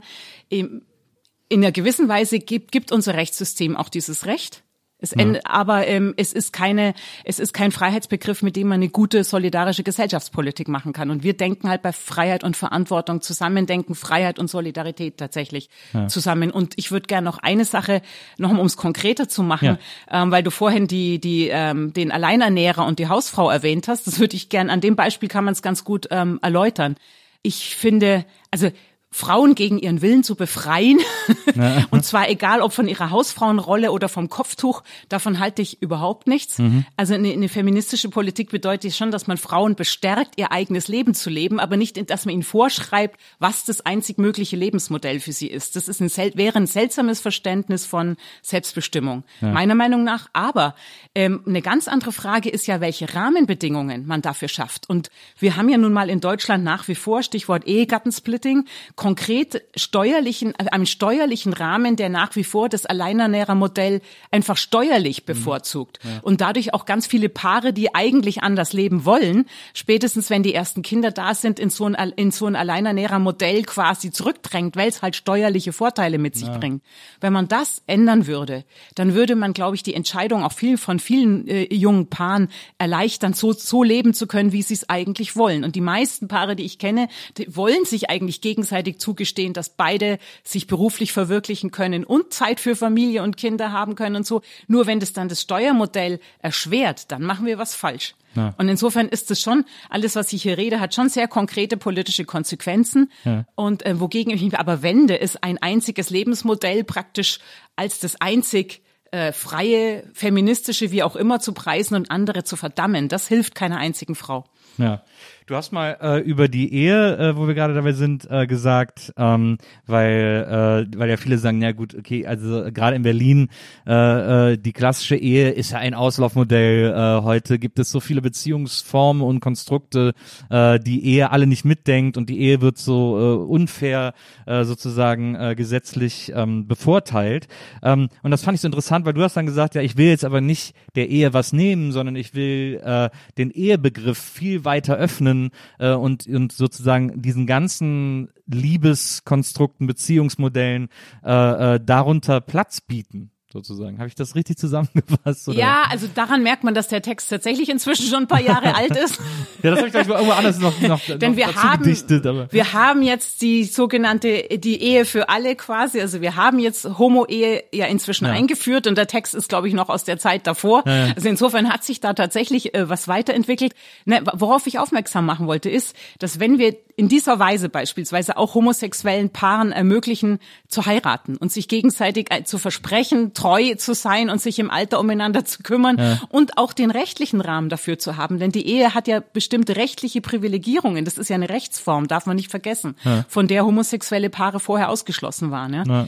Wenn ich das tue, dann nehme ich doch dadurch äh, konventionell verheirateten Ehepaaren nichts. Also das, das war eher mein Grundgedanke, weil die Debatte auch hier immer so ideologisch geführt worden ist, in dem Fall auch zum Teil ähm, von der Kirche, Ja. so geführt worden ist, dass als ob äh, als ob die Öffnung der Ehe für Homosexuelle den heterosexuellen verhe oder auch kirchlich verheirateten Paaren irgendwas wegnehmen Ja. würde. Das verstehe ich überhaupt nicht. Ja. ähm, und ich bin selbst kirchlich verheiratet, aber es nimmt mir doch nichts weg, wenn auch andere Paare sozusagen dieselben Grundwerte äh, und Überzeugungen haben und sich gegenseitig ein solches Treueversprechen geben wollen, nimmt es mir doch nichts weg, sondern es bedeutet, dass es dann mehr Menschen in der Gesellschaft gibt, die füreinander einstehen wollen und sich das auch ganz formal gegenseitig versprechen wollen. Ja. So, ich, ich, und darum habe ich nie verstanden, auch hier ist wieder eine Debatte, die man nicht gegeneinander führen muss und wo, wenn man etwas öffnet und es, was man für gut befindet und es mehr Menschen ermöglicht, nimmt man denen, die das Recht vorher schon hatten, nichts weg. Darum Ja. ging's mir. Ja, Ehe ist kein Kuchen. äh, der, wo, äh, Genau, es ist kein Kuchen, der dann, da wo die Stücke kleiner Ja, ja, werden, genau. wenn, wenn mehr Menschen ein Stück davon kriegen, ganz genau. Ähm, aber äh, da hast du ein äh, weiteres großes Themenfeld schon angeschnitten, äh, äh, das ich natürlich mit dir noch äh, beackern möchte, Kirche. Ähm, du bist ja in, äh, in Bayern aufgewachsen äh, äh, und äh, groß geworden, in Augsburg. Und ähm, ich habe mal äh, gelesen, mal in einem Interview erzählt, dass du da ähm, eine, äh, also so die, die Leiterinnen der Jugendgruppen äh, in der Kirche wären alle im Grunde genommen schon grün gewesen. Ähm, nur ist das da dann anders formuliert, kirchlicher, christlicher formuliert. Aber im, im Grunde genommen wäre wär deren Ansatz auch immer sehr grün schon gewesen in den Dingen, die sie, die sie euch vermittelt haben oder für die sie selber standen oder so. Ähm, äh, bist du denn, ähm, bist du, bist du äh, als Jugendlicher auch in so, in so Kirchengruppen gegangen? Also hast du als Jugendliche von der Kirche profitiert? Also ich, wir hatten ja vorhin schon über Prägungen gesprochen. Ja. Ich glaube, bestimmte Grundveranlagungen kriegt man früh mit. Ich war natürlich Jugendgruppenleiterin, weil Ja. es mich eben schon immer wahrscheinlich dazu gedrängt hat, ähm, auch oder auch gerne äh, Leiterin zu sein und Ja. Führung und in die Führungsverantwortung zu gehen. Also insofern ähm, klar, solche Leute werden dann früher oder später Jugendgruppenleiterin. Das bietet sich ja an. also insofern ja, ich war Jugendgruppenleiterin und ähm, wir haben als äh, als christliche Jugendgruppen haben wir dann in, damals gegen, in, in, da wäre ich aus Bayern komme, in Wackersdorf ähm, gegen Atomkraft demonstriert. Und ähm, so und haben uns für ganz viele Dinge eingesetzt, die eigentlich äh, urgrün sind, auch wenn wir das, wenn ich damals nicht äh, parteipolitisch organisiert war. Insofern fand ich immer, dass das eigentlich ganz gut zusammenpasst und habe dann erst später festgestellt, dass es da äh, so vor allem bei gesellschaftlichen Fragen auch Konflikte gibt, weil ich eigentlich immer dachte, passt doch wunderbar zusammen. So. Aber das ist natürlich in, in, äh, in Bayern in den 80er Jahren. Äh, also wir müssen uns nichts vormachen, äh, vor allem zu der Zeit riesen CSU-Land äh, äh, gewesen, äh, CSU überall immer alle äh, wichtigen Ämter äh, gestellt und so und dann ähm, sich als äh, als äh, Christin sozusagen, als Vorzeigechristin, als Jugendgruppenleiterin sich so zu positionieren, dass man auf Anti-Atom-Demos geht, ähm, das war doch wahrscheinlich schon sehr, äh, hat doch zumindest für so ein bisschen Aufmerksam Aufmerksamkeit gesorgt, oder? Ach, also Ich meine, Augsburg war natürlich, glaube ich, immer sehr liberal, wenn, mich, wenn ich das richtig. Augsburg ist ja immerhin eine Großstadt und in, genau, die Großstädte sind vielleicht ein bisschen anders unterwegs, aber äh, ganz ernsthaft, ich ich weiß es nicht mehr so genau. Ich will nicht meine Hand dafür ins Feuer legen, aber ich kann mir nicht vorstellen, dass die anderen aus unseren damaligen Jugendgruppenkreisen ähm, CSU gewählt haben. Kann Ja. ich mir nicht vorstellen. Also deswegen sage ich, es war eher so, dass ich das ganz normal fand und später erst festgestellt habe, oha, da gibt's ja massive Konflikte. Es war eher so rum. Ja, verstehe. Wir haben eigentlich wir haben eigentlich fast alle so getickt, würde ich sagen. Wir waren durch Umweltschutz bewegt, durch Frieden bewegt, durch Feminismus bewegt, so. Ja. Ähm, Flüchtlingspolitik, das waren so die Themen und ähm, nein, wir haben eher nicht CSU gewählt. Ich glaube auch die anderen nicht. Ähm, du bist ja dann, äh, du bist aber dann äh, ziemlich direkt nach Berlin gegangen, um da zu studieren. Also äh, 90, glaube ich, so 91, 92 hast du in Berlin äh, angefangen zu studieren. Ähm, das Augsburg gegen Berlin auszutauschen ist ja äh, ist ja schon ist, ist schon geprägt von so einer Lust nach äh, ein bisschen Abenteuern, dass mal ein bisschen mehr passiert, oder? Na klar. Ich bin ja, und das hast du noch vergessen, ich war zwischendrin, ähm, ich war in Paris und ähm, ich war in Braunschweig, wo ich dann ein Redaktionsvolontariat gemacht habe. Das heißt, in ich bin, Braunschweig? ja, eine Stadt mit noch viel mehr Autobahns, Auf- und Abfahrten. als Aber Berlin okay. gefühlt. Und Aber- das heißt, ich bin ähm, ich bin ausgebildete Redakteurin und das ist vielleicht ein weiterer Beleg dafür. Ich bin einfach ein neugieriger Mensch und Berlin war ganz klar die spannendste, spannendste Stadt in Deutschland damals. Ja. Da wollte ich hin. Und das hat sich nicht geändert, muss ich sagen. Aber das ist ja, das ist ja ein interessanter Seismograph. Also Augsburg, Paris, Braunschweig, Berlin. Da ist ja immer ein, ein ständiges Auf und Ab in deinen, in deinen, äh, in deinen Lebensräumen. Ähm, hast du in Paris, was hast du denn in Paris gemacht? Das habe ich, habe ich überhaupt nicht äh, recherchieren können, dass du in Paris gelebt hast. Da habe ich ein halbes Jahr gearbeitet, Ach. die Sprache gelernt, gejobbt, Ja. in der Firma gearbeitet. Das ist ja toll. Ha, was macht man in Paris? Ja. Tolle Stadt. Das war, äh, das, äh, Mich das, verliebt und getanzt, was man halt so tut in Paris. Ja, Paris ist ja wirklich, also ich liebe Paris wirklich äh, auch äh, außerordentlich. Ähm, aber das ist ja eine Stadt, wo ich selbst, also ich wohne jetzt seit, weiß ich nicht, 15 Jahren oder so in Berlin, äh, sag mir auch immer, oh, ich will weg, ich will weg, ich will weg. Ähm, aber äh, Paris ist so eine Stadt, wo ich selbst als Berliner sage, wow, das ist eine Großstadt, das ist riesig, das ist alles so unterschiedlich von Viertel zu Viertel, von Straßenzug zu Straßenzug. Ähm, äh, das ist eine Stadt, die total lebt und pulsiert. Was man ja immer über Berlin sagt, aber ich glaube, wenn man da wohnt, merkt man das nicht mehr so. Aber Paris ist ja äh, ist ja nochmal ein ganz anderer Schnack, wie man so schön sagt. Das ist lustig, dass du das sagst, weil eigentlich ist Berlin, gut, wir sind eben flächiger, aber eigentlich ist ähm, der ganze, der innere S-Bahn-Ring ist, ist, hat ungefähr die Fläche von Paris. Wirklich? Ja, ja, ja, wir sind viel größer. Das ist ja krass. Aber wir sind flächiger. Ja. Wir sind flächiger. Berlin ist natürlich verdichteter und es gibt krassere Gegensätze, die ich allerdings nicht nur positiv finde. Also den Unterschied zwischen einer doch extrem äh, wohlhabenden Innenstadt und wunderschönen Innenstadt und den Banlieues. Ja. Das ist schon ein krasserer Das Unterschied. heftig. Das ist nicht mein Modell für Stadtentwicklung. Also ich finde es toll, was die jetzige Bürgermeisterin Anne Hidalgo in Sachen Verkehrswende tut. Das finde ich wirklich großartig. Ja. Und die verändert die Stadt ja wirklich auf eine Weise, dass ich hätte gedacht, das ist in Paris gar nicht möglich. Also als ich in Paris gelebt habe, hätte ich wäre ich nie auf die Idee gekommen, dem Fahrrad unterwegs zu sein, weil das war einfach keine Stadt für Fahrradfahrerinnen. Ja. war, genau, es wäre selbstmörderisch gewesen. Das hat sich echt geändert. Aber insgesamt ist es also diese Entwicklung, dass praktisch die Menschen, die wenig Einkommen haben, ähm, alle an den Stadtrand und in dem Fall außerhalb, also an, außerhalb in die in, in Trabantenstädte verdrängt werden mit deutlich schlechteren Zukunftschancen. Äh, das ist nicht meine Vorstellung von Stadtentwicklung für Berlin. Es ist auch ein komisches Modell, finde ich immer. Das ist etwas, worüber ich mich bei Paris immer wundere. Wieso will man denn so einen Ring, on, also einen Ring aus Armut um seine Stadt legen? Also es macht auch stadtplanerisch gar keinen Sinn, finde ich irgendwie. So. Ja, wie gesagt. Ist also einfach rausgedrängt worden. Dadurch Es ist so rausgedrängt Naja. worden. Das war vermutlich nicht der Plan, aber ähm, es ist. Ähm, es muss uns jetzt darum gehen, und da sind wir aber gerade an einer neuralgischen Stelle, weil die Mieten eben auch hier so explodiert sind in den letzten Jahren, findet ja auch bei uns Verdrängung statt, einfach auch Verdrängung aus dem gewohnten Lebensumfeld. Und wenn wir nicht aufpassen, dann gibt's eben auch bei uns Segregation. Noch haben wir in Berlin relativ, also in jedem Bezirk gemischte Quartiere, wo Menschen mit unterschiedlichen Einkommen wohnen können. Und das ist, ähm, ähm, das finde ich ganz, ganz wichtig.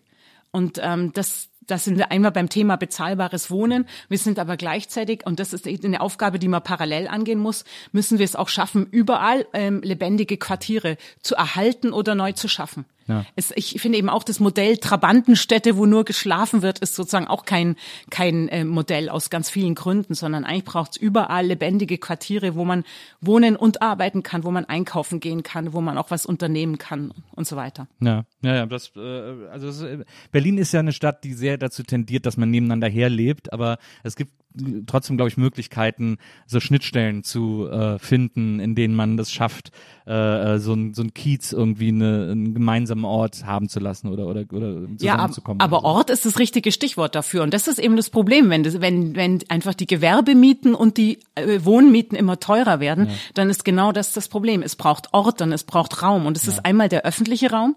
Und das haben wir in der Corona-Krise auch gemerkt, wie wichtig das ist, gerade für Menschen mit wenig Geld, einen guten, grünen, ähm, kostenlosen öffentlichen Raum, wo man also nicht zahlen muss, um ähm, sich hinsetzen zu können oder irgendwas konsumieren muss, damit man sich überhaupt nur hinsetzen darf, sondern ein Raum, der kostenlos verfügbar ist und wo man auch Sport treiben, sich treffen, sich ausruhen kann, gerade für Menschen ohne eigenen Garten oder Datsche und so oder in einer engen, die aus einer engen Wohnung sehr dicht aufeinander wohnen.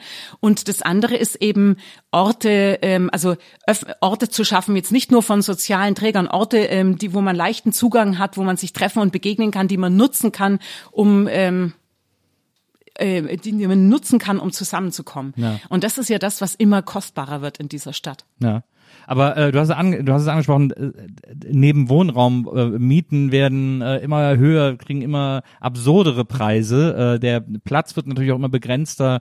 Ähm, und, äh, und, und dann passiert aber sowas, wie es jetzt gibt mit dieser, äh, zum Beispiel mit dieser Bewegung Deutsche Wohnen enteignen, die dafür sorgen will, dass eben diese Mietpreisbremse äh, auch längerfristig äh, hält und gilt. Und ähm, währenddessen kriegen aber Leute, die irgendwie in Wohnungen in Berlin leben, in den letzten, äh, im letzten Jahr oder seit eben diese Mietpreisbremse angefangen hat, kriegen alle Briefe von ihren Hauseigentümern und Vermietern, ja, sie zahlen jetzt erstmal äh, weniger, aber wenn das dann vor Gericht fällt, müssen sie alles wieder zurückzahlen zahlen, was sie in der Zeit nicht zahlen mussten. Ähm, also es wird einfach weiterhin eine äh, von Seiten von, und ich sage jetzt natürlich nicht alle, aber von Seiten von so großen äh, Vermietungsfirmen äh, und Organisationen wird weiter so eine so eine Form von Angst gemacht, dass man da irgendwie, dass man irgendwie jeden, also es, es ist ja eine reale Angst von vielen Berlinern, irgendwie jeden Tag wegen Eigenbedarf aus der eigenen Wohnung rausgeklagt zu werden oder plötzlich die Wohnung ungewollt saniert zu bekommen und morgen irgendwie doppelt so viel Miete zahlen zu müssen, die man sich nicht leisten kann und so. Was kann man denn gegen diese diese konkrete Angst äh, ums Wohnen äh, machen, um da einfach mal, weil es ist so absurd, dass heutzutage zahlen Leute zum Teil irgendwie zwei Drittel ihres Einkommens nur für Miete, nur dafür ein Dach über dem Kopf zu haben. Das ist doch völlig absurd eigentlich. Ja, es ist absurd und ich würde sagen, es ist die entscheidende soziale Frage in Berlin. Also und damit meine ich in Berlin ähm, auch die die Frage, die wir wo auf wo wir als Land Antworten drauf finden müssen. Ja. Denn ganz viele andere soziale Fragen, die auch mit Armut zu tun haben, ähm, die sind, die, die muss, müssen im Wesentlichen, die hängen einfach sehr stark vom Bund ab. Stichwort äh, Sozialgesetzgebung, Hartz mhm. IV überwinden und, mhm. und, und, ja. ja. Aber diese Wohnungsfrage, da müssen wir sehr entschlossen alle landespolitischen Hebel nutzen. Auch die sind leider eingeschränkt, weil Mietrecht im Grunde äh, Bundessache ist. Mhm. Und es ist leider von der großen Koalition der sogenannten ähm, durch, äh, durchlöchert worden und nicht so nachgeschärft worden, wie wir es brauchen. Und umso mehr müssen wir aber alle landespolitischen Instrumente nutzen. Und du hast schon verschiedene Probleme, also Eigenbedarfskündigung und ähm, Stichwort Modernisierungsumlage, also Sanierungen ähm, mhm. angesprochen und die sogenannten Schattenmieten, die ja eigentlich nicht erlaubt sind, die jetzt aber viele, die viele Vermieter jetzt machen, um den Mietendeckel quasi zu umgehen. Du hast schon ganz viele Probleme ähm, angesprochen. Ich würde ein großes noch hinzufügen und das ist für mich der Kern des eigentlichen Problems. Der Kern des Problems ist, dass seit der Finanzkrise 2008-9 sich der Berliner Wohnungsmarkt komplett verändert hat. Es mhm. sind ganz viele spekulative äh, Modelle auf den Markt gekommen. Das gab es früher in Berlin in dieser Form nicht. Ja. Also es sind ganz viele, äh, es ist ganz viel ähm, spekulatives Kapital, ist praktisch, praktisch als die Anlagemöglichkeiten gesucht haben, sind nach Berlin gedrängt, weil hier die Grundstücke damals noch und ähm, die die Gebäude noch so schön, die Immobilien noch so schön günstig waren. Das heißt, es äh, hohe Renditeversprechen gab und äh, Lockungen gab und deswegen ist dieses sind Geschäftsmodelle hierher gekommen, die nicht Wohnungen die nicht ein, ein, eine Immobilie bewirtschaften, indem sie quasi Wohnraum zur Verfügung stellen zu vernünftigen Preisen, mhm. dann auch moderate Mieterhöhungen machen und ein, ein Gebäude auch instand setzen. Das alles gehört ja zum Bewirtschaften dazu. Mhm. Und natürlich braucht es dann auch, äh, jedes Unternehmen braucht eine Rendite, um selber zu überleben. Das ist überhaupt nicht der Punkt, sondern die spekulative Gewinne, also Renditemaximierung wollen. Ja. Und ähm, besonders fatal natürlich Aktienunternehmen und Geschäftsmodelle, die, ähm, die eben auch gar nichts investieren in, in die Gebäude, sondern sie nur Stichwort Umwandlung in Eigentum, weil äh, in Eigentumswohnungen einfach nur zu spekulativen Zwecken ja. ähm, kaufen umwandeln in Eigentumswohnungen beispielsweise einfach nur, weil man Eigentumswohnungen teurer weiterverkaufen kann, deswegen ja. die Miete rausschmeißen. Das Gleiche passiert dann dreimal hintereinander und schon hat man eine wahnsinnige Preissteigerung, ohne dass das Haus irgendwie an Wert gewonnen hätte. Ja. Und das sind die Probleme und das ist ein breites Spektrum. Wir Grünen glauben nicht, dass es ein einziges Instrument oder Mittel gäbe, das ja. das alles ähm, verändern und verbessern kann, sondern ich glaube, wir müssen den Mut haben, alle Instrumente zu nützen, die es dafür gibt. Und ja. das ist, das sind, das ist eine ganze Reihe von Instrumenten. Und wenn der Mietendeckel nicht hält, der ist ja im Moment vor dem Verfassungsgericht und es kann sein, dass er scheitert. Wir wissen es nicht. Ich bin keine Juristin. Hm. Ich drücke die Daumen, dass er hält. Ich glaube, dass auch stimmungsmäßig echt was explodiert in der Stadt, wenn er nicht hält. Mhm. Aber ähm, das liegt, liegt nicht in unserer Hand. Ähm, und insofern kann ich nur sagen, wir arbeiten jetzt schon an Instrumenten, ähm, um was zu haben, was wir tun können wenn er nicht hält, um alles auszuschöpfen, ähm, um trotzdem Mieten zu regulieren und für bezahlbares Wohnen zu sorgen und vor allem schädliche Geschäftsmodelle sozusagen möglichst aus der Stadt rauszuhalten. Und ähm, Gleichzeitig, und das möchte ich auch dazu sagen, weil auch hier laufen die Debatten immer so schön verkürzt, gleichzeitig müssen wir natürlich bauen. Ja. So viel wie möglich und auch verdichtet bauen und eben nicht in die Fläche bauen und versiegeln, sondern eher in die Höhe als in die Breite. Also wir müssen bauen, aber bauen allein wird diese soziale Frage äh, nicht lösen. Das muss man sich klar machen. Ja, vor allem auch, weil wenn gebaut wird, wird ja oft, werden ja schöne Häuser gebaut, aber es ist ja auch wieder alles Eigentum und so. Das kommt ja auf dem normalen Mietmarkt dann gar nicht an, äh, bei vielen Häusern, die so, die in Berlin neu gebaut werden. Es wird halt, äh, vor allem wenn Private bauen noch, dann wird viel zu wenig gemeinwohlorientiert und bezahlbar gebaut. Wobei bei Privaten möchte ich mal Genossenschaften und Stiftungen und Baugruppen, also auch da gibt's viele Akteure, die ich mal ausnehmen möchte, die eigentlich was anderes wollen. Und deswegen wollen wir auch die, wir wollen alle fördern, die gemeinwohlorientiert bauen wollen oder auch gemeinwohlorientiert vermieten wollen. Und gemeinwohlorientiert heißt einfach, dass sie dauerhaft auch bezahlbaren Wohnraum für Menschen mit weniger Geld zur Verfügung stellen und auch für die Mittelschicht ähm, Wohn Wohnraum zur Verfügung stellen. Mit denen allen wollen wir zusammenarbeiten. Aber trotzdem bleibt es dabei, bauen allein, weil wir ja auch eine wachsende Stadt haben. Wir brauchen Neubau, aber der wird diese soziale Frage nicht alleine lösen. Dazu braucht es auch Regulierung. Ja. Also ich habe das ein paar Mal auch in Kreuzberg äh, hinten an der Willibald-Alexis-Straße zum Beispiel miterlebt, weil ein Freund von mir da ein Büro hat. Ähm, und direkt neben ihm ist ein wunderschöner Altbau, der seit Jahren leer steht. Und ähm, dann hat er mal angefangen, sich zu informieren und rumzutelefonieren und dann irgendwann am Ende äh, kam dann eben raus, äh, und das gibt es wohl auch öfters in Berlin, dass äh, bei so, äh, äh, dass so bei manchen Häusern der Leerstand einfach äh, vom Eigentümer hingenommen wird, weil die das Haus einfach so lange verfallen lassen wollen, bis sie es abreißen können und dann eben entweder neu bauen oder das Grundstück äh, äh, höherpreisig verkaufen können, weil der, der es kauft, dann da neu bauen kann und nicht irgendwie sanieren muss oder oder Denkmalschutz einhalten muss oder so. Das ist ja auch völlig absurd, dass Wohnraum einfach, dass man Wohnraum verfallen lässt. Das ist ja total krass, finde ich, gerade in Berlin. Ja. Wohnraum und übrigens auch ähm, Baugrundstücke. Es gibt auch Grundstücke, da könnte längst gebaut werden, aber ähm, weil die Preise ja von alleine in die Höhe steigen, sozusagen, gibt's auch Leute, die Bauland äh, jahrelang ungenutzt lassen, damit sie ein, dann haben sie ein, praktisch einen leistungslosen Gewinn in der Tasche, wenn sie ein paar Jahre warten, obwohl der Raum, obwohl die, die Wohnungen dringend gebraucht würden. Ähm, für, für solche Modelle, wie du es gerade beschrieben hast, so einen spekulativen Leerstand, der ist ja eigentlich heute schon äh, verboten und es gibt auch für Einzelfälle auch jetzt schon Möglichkeiten. Ähm, hier in Pankow hat es der grüne Stadtrat auch getan beispielsweise. Ähm, im Treuhändermodell. Der hat in, aber in, in dem Haus, das jahrelang leer stand, irgendwann der Eigentümerin praktisch die Zuständigkeit entzogen. Dann hat der Bezirk selbst die Wohnungen vermietet. Das Geld kommt dann auf ein Konto. Das bekommt natürlich auch in dem Fall die Eigentümerin. Ähm, aber es wird nicht mehr zugelassen, dass sie das Haus weiter leer stehen lässt. Einfach um, um spekulative Gewinne damit zu erzielen durch den Leerstand. Dann muss ich ihn mal hier in der Straße ist auch so ein Haus, muss ich ihn mal darauf hinweisen, dass er da, dass er das da vielleicht auch mal macht. Um äh, nochmal darauf zurückzukommen. Also, äh, was ja bei dir so interessant auch ist, ist, dass du ja auch sehr aktiv, muss man ja wirklich sagen, ein sehr aktives Kirchenmitglied bist. Ähm, wir haben gerade eben gehört, du warst äh, Jugendgruppenleiterin in Augsburg und so, aber äh, bist dann nach Berlin äh, nach mehreren Zwischenstationen und hast hier äh, Philosophie studiert. Da habe ich mich übrigens auch äh, gefragt, weil du ja auch jetzt so engagiert bist in der Kirche und so, dann war ja Religion auch immer ein Thema für dich und Kirche. Ähm, habe ich also rückgeschlussfolgert. Ähm, Gab es nicht die Idee, Theologie zu studieren? Oh nein. Aber nur wegen Hebräisch und, und Latinum oder weil es dich nicht. äh, ähm, ja, auch Hebräisch und Griechisch wäre schwierig geworden. Ja, Griechisch auch noch stimmt. Oh Mann, Aber so ein das wäre- genau. Ähm, nein, ich bin, ähm, wie soll ich sagen, theologische Fragen finde ich zwar hochspannend Ja. und ähm, diskutiere ich gerne und leidenschaftlich, aber ich bin ich bin schon ein, ein säkularer Mensch letztendlich und ähm, und vor allem lebe ich in einer säkularen Welt, in der ich gestalten will. So und ähm, ich brauche ich brauche nein Theologiestudium war nie war nie das Mittel der Wahl für mich. ähm, obwohl, obwohl natürlich ähm, Philosophie und Theologie ja auch eng verwandt sind, Na, das eben, ist ja, schon ja, klar. ja. Aber ich wollte auch, und das muss ich auch ehrlich sagen, ich wollte auch nie als Frau in der katholischen Kirche arbeiten, zum Das Beispiel. Das wäre für Ja, mich ja.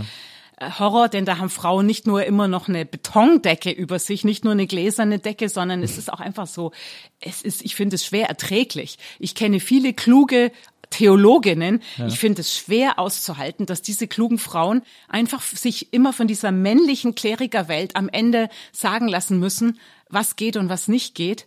Einfach nur, weil, weil die Klerikerwelt äh, sich gegenseitig schützt und nicht bereit ist, sich zu bewegen. Also ich kann das gar nicht anders sagen, aber da hat es mich wirklich nie hingezogen. Ja.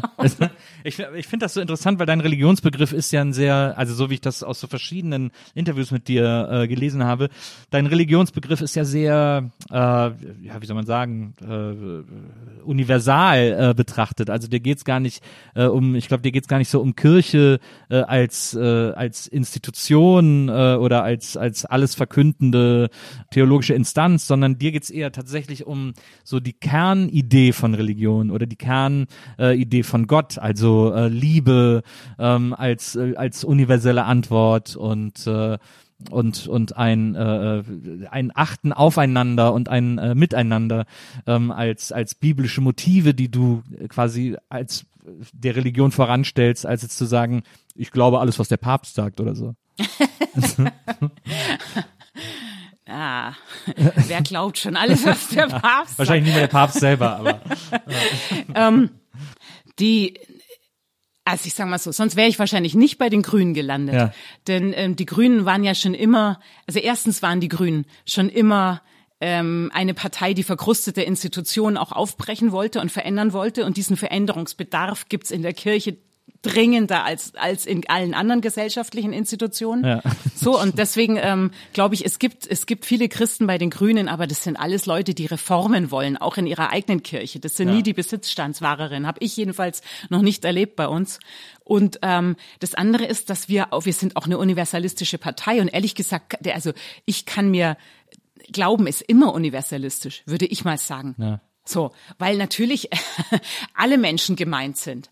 Und ähm, insofern, äh, und wir Grünen sind eine universalistische Partei. Wir sind ja die, die, früher hätte man gesagt, die eine Welt denken. Wir wissen, dass es globale, wir wissen, dass wir, dass es praktisch globale Zusammenhänge gibt und globale Antworten braucht. Und wir kämpfen für die Menschenrechte auch von Menschen auf anderen Kontinenten und so weiter. Und insofern ähm, gehört dieser Universalismus, gehört tatsächlich ganz, der gehört zu meinem Denken dazu. Ich würde sagen, der gehört zu den Grünen und der gehört zumindest zu dem Glauben, wie ich ihn verstehe.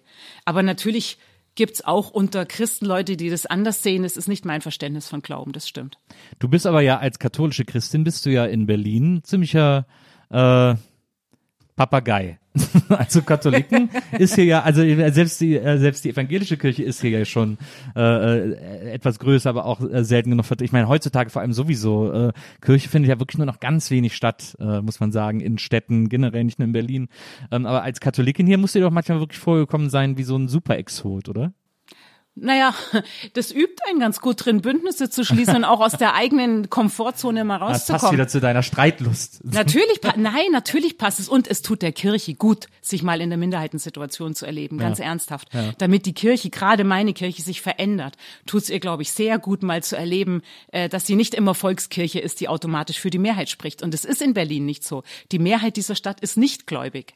Und, ähm, und es gibt über 200 andere äh, Weltanschauungen und Religionen in dieser Stadt. Und damit muss gefälligst auch Kirche umgehen. Mir, das ist ein bisschen so ähnlich, wie ich es vorhin mit der warmen Freiheit gesagt habe. Mir nimmt es nichts. Ja. Das, ist, das nimmt mir überhaupt nichts weg. Und ähm, ja, ich, ich lebe gerne in einer säkularen Stadt wie Berlin, muss ich ganz ehrlich sagen. Ist denn, du bist ja, äh, äh, du bist ja, wie gesagt, du bist ja in der in der Kirche auch ähm, äh, engagiert. Ähm, Gerade die, äh, du hast auch mal, du hast vor zwei Jahren, äh, hast du dich beteiligt an einem offenen Brief, äh, damals an Kardinal Marx, ähm, der auch irgendwie ähm, äh, sehr kritisch mit dem, vor allem mit der katholischen Kirche ähm, äh, und ihrer Art, äh, mit Frauen und mit äh, ähm, äh, äh, queeren Menschen umzugehen, äh, hart ins Gericht ging. Ähm, die ich will mich nicht so weit aus dem Fenster lehnen. Ich bin Protestant äh, und ich, ich fand die Kirche irgendwie immer okay. Ähm, ich habe da auch immer von profitiert, deswegen ich bin auch nie ausgetreten und so, weil ich und weil ich auch immer noch so ein bisschen gläubig bin und so. Ähm, also ich, ich lese auch immer lustigerweise einen Kirchenbrief, den ich hier geschickt bekomme, weil ich den so mag. Er ist sehr rentnerig, äh, muss man sagen, weil ja tatsächlich die Hauptklientel von Kirchen mittlerweile Rentner sind. Äh, und äh, aber was ich so schön finde, ist zum Beispiel hier äh, in, der, in der Kirche hier ähm, bei mir um die Ecke, wo ich quasi äh, die meine Kirche ist ähm, äh, da, äh, die haben gerade, die bieten gerade Kirchenasyl und äh, in jedem dieser Briefe, die vierteljährlich kommen, steht immer, wer jetzt Kirchenasyl hat und wo die Person herkommt und was der macht und wie der heißt und so. Also immer, man versucht die Leute da sehr reinzuholen. Ich glaube, dass das auch sehr verbindet zu so, vor allem zu so Rentnern, die da vielleicht irgendwie so Berührungsängste hätten oder so. Äh, die, die, denen wird dann so eine Fluchtsituation irgendwie viel plastischer und anschaulicher erklärt. Also das ist ja für die dann auch so ein Nutzen irgendwie.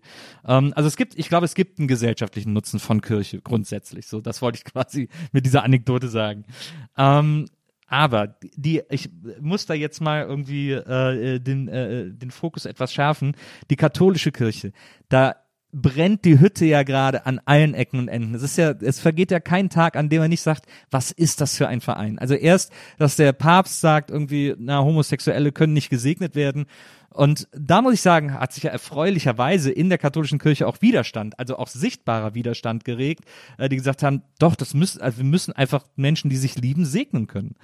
Ähm, und jetzt äh, die ganze Wölki-Sache, da können wir wahrscheinlich auch zwölf Stunden drüber reden, ähm, über, über die Missbrauchs, über den Missbrauchsskandal in der katholischen Kirche und dieser absolute Unwille, den aufzudecken und den vor allem transparent aufzudecken. Das ist ja ein Hängen und Würgen. Es ist so unwürdig auch, was da alles passiert. Ähm, das ist wirklich der absolute Hammer. Ist deine Hoffnung, dass, dass diese Kirchen noch sich irgendwann mal erneuern kann und irgendwann auch im Jahr 2021, wir wären ja schon froh, wenn sie im Jahr 2000 ankommen würde, dass sie irgendwann in der Moderne ankommt? Also auch von, und von den obersten Strukturen her. Ne? Du hast ja gerade eben gesagt, man muss ja von oben äh, die, die Leitrichtung angeben nach unten, damit sich die Leute unten mehr trauen. In der Kirche brodelt's ja unten richtig, merkt man, aber oben passiert noch gar nichts. Ähm, es geht um Machtstrukturen. Es geht um einen anderen Umgang mit Macht und ähm, in, bei den Grünen würden wir sagen, es geht auch darum, Macht anders zu teilen. Mhm. Und da sitzt, ähm, da sitzt eine Männer- Clique zusammen und sichert sich gegenseitig. So muss man das tatsächlich sagen. Und das sage ich, obwohl ich natürlich auch tolle und überzeugende äh, Priester kenne. Ja. Aber ähm, wenn die, wenn die Kirche diese diese Männerwelt, die sich diese mit ihrem Klerikerstatus sozusagen, der so überhöht ist, wenn es der katholischen Kirche nicht gelingt, das aufzubrechen, und da gehört Transparenz dazu, da gehört es dazu, dass auch Bischöfe und Priester sich verantworten müssen für das, was sie tun, wie jeder andere Mensch das auch tun muss. Und zwar auch innerkirchlich, vor weltlichen Gerichten müssen sie es ja, Gott sei Dank, da gibt's ja keinen Unterschied, säkulares, säkularer Staat, Ausrufezeichen, aber auch innerkirchlich sich verantworten müssen ähm, und auch mehr echte Demokratie einzieht und natürlich mehr Gleichbehandlung und weniger Diskriminierung. So, mhm. wenn das nicht passiert, dann wird's dann hat meiner Meinung nach diese Kirche keine Zukunft mehr. Ich glaube wirklich, dass sich da was entscheidet. Die wird es in irgendeiner Form noch geben, hm. aber nicht mehr in einer nicht mehr in einer zukunftsfähigen Form. Nicht mehr in einer relevanten Die wird Form. nicht verschwinden, aber die wird, das wird kein Ort mehr sein, der, der, ja, der Menschen wirklich Hoffnung geben kann und der, der positiv in die Welt hineinwirkt. Und das ist der entscheidende Punkt. Und ich glaube, ich bin, ich kann dem wenig hinzufügen. Ich war, ja. kann nur sagen, es gibt ganz viele katholische Laien, die ähnlich wie ich, die total entsetzt sind und es gibt sehr viele Menschen, gerade auch Frauen, die kurz davor stehen, auszutreten, weil sie es nicht mehr lange, länger ertragen. Und ähm, wenn die Frauen aus dieser Kirche weggehen, dann ist diese Kirche am Ende. Dann Davon bin ich zusammen. fest überzeugt. Ja. Das, also man bräuchte quasi eine Art Kirchenstreik, um die mal. Äh, also es ist ja einfach ein Riesenapparat, der so träge, der sich so träge bewegt. Ähm, äh, um die mal so ein bisschen aufzuwecken, bräuchte man so eine Art Kirchenstreik, einen globalen. Naja, es, es gibt ja, es gibt ja solche Bewegungen, auch gerade so Maria 2.0 und so. Also es gibt solche Bewegungen innerhalb der Kirche, aber die sind am Ende immer noch, wie soll ich sagen, äh, die sind immer noch zu, zu verantwortungsvoll. Am Ende wollen sie dann doch wieder ja, zu sehr unterstützen ja. und niemanden im Stich lassen. Ich glaube, ich glaube tatsächlich, die Frauen müssten in den Streik treten, aber ernsthaft. Ja. Apropos äh, Frauen in der Küche, äh, nur zur Erklärung, ähm, wir wollen ja, dass unsere Gäste sich hier immer so wohl wie möglich fühlen äh, und äh, fragen immer vorher, was sie, was sie snacken oder trinken wollen. Bei dir äh, war es ein Cappuccino und äh, dann versuchen wir immer äh, Idole oder Vorbilder oder, oder Inspirationen unserer Gäste rauszufinden. Ähm, und ähm, das war bei dir nicht ganz so einfach, aber äh, äh, ich habe tatsächlich, deswegen haben wir dir das Bild dahingestellt. Ähm, äh, ich habe, äh, du hast in einem, in einem Text mal erzählt, dass äh, das, was dir früher gefehlt hat. Also du hattest nur männliche Vorbilder, gerade in der Kirche und äh, hast dann einen Text darüber geschrieben, dass es aber auch tolle, starke weibliche Figuren in der äh, in der kirchlichen Geschichtsschreibung sozusagen gibt. Und eine, die dich sehr beeindruckt hat, war ähm, Maria Magdalena, vor allem als du sie in äh, Jesus Christ Superstar gesehen hast mit I Don't Know How to Love Him. Und äh, deswegen haben wir dir hier Agneta von ABBA hat nämlich mal äh, Maria Magdalena in Jesus Christ Superstar gespielt und ein Foto aus dieser Performance haben wir dir hingestellt, äh, damit du dich auch wohlfühlst und äh, uns dir gemütlich machen kannst und so. Aber es ist ein toller Song. Oder Na, vielen Dank, aber es ist einfach eine wunderschöne Ballade. Es ist einfach ein wunderschöner Song.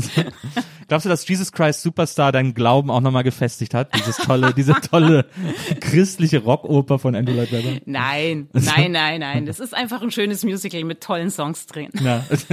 Und sie ist natürlich, sie ist eine faszinierende Figur, ähm, auch so wie sie dort interpretiert worden ist in diesem Musical, weil sie ja die Sünderin war. Sie Ja. war die Prostituierte, sie war die Sünderin. Ja. Ähm, und sie ist die, die äh, Jesus sozusagen besser versteht als die anderen Menschen um ihn herum, offensichtlich auch die anderen Jünger. Ja. Und ähm, das ist natürlich, äh, ich weiß nicht, das ist ein Statement. Und ähm, tatsächlich gibt es starke Frauen auch in der Bibel, die aber danach in der Geschichtsschreibung irgendwie ein bisschen untergegangen sind. Seltsamerweise. Seltsamerweise untergegangen sind in einer patriarchalischen Kirche. Ähm, was mich auch noch interessieren würde, ist, Berlin ist eine Stadt, die, in der es so viele ähm, Interessen gibt, die alle so konträr zueinander laufen zu scheinen, habe ich das Gefühl, also wenn ich mir eine queere Szene in Neukölln angucke, ähm, die verlangt oder braucht auch von so einer Stadt was ganz anderes als ähm, als ein Häuserblock in Marzahn so in etwa, um das jetzt nur so ganz platt äh, zu demonstrieren. Du hast schon gesagt, du magst das in diesen in diese Debatte zu gehen und du magst es irgendwie zu vermitteln, aber wie willst du das schaffen, all diese Facetten, die Berlin ausmachen, ähm, als Bürgermeisterin dann irgendwie zu ein und dazu zu bringen, irgendwie an einem Strang zu ziehen?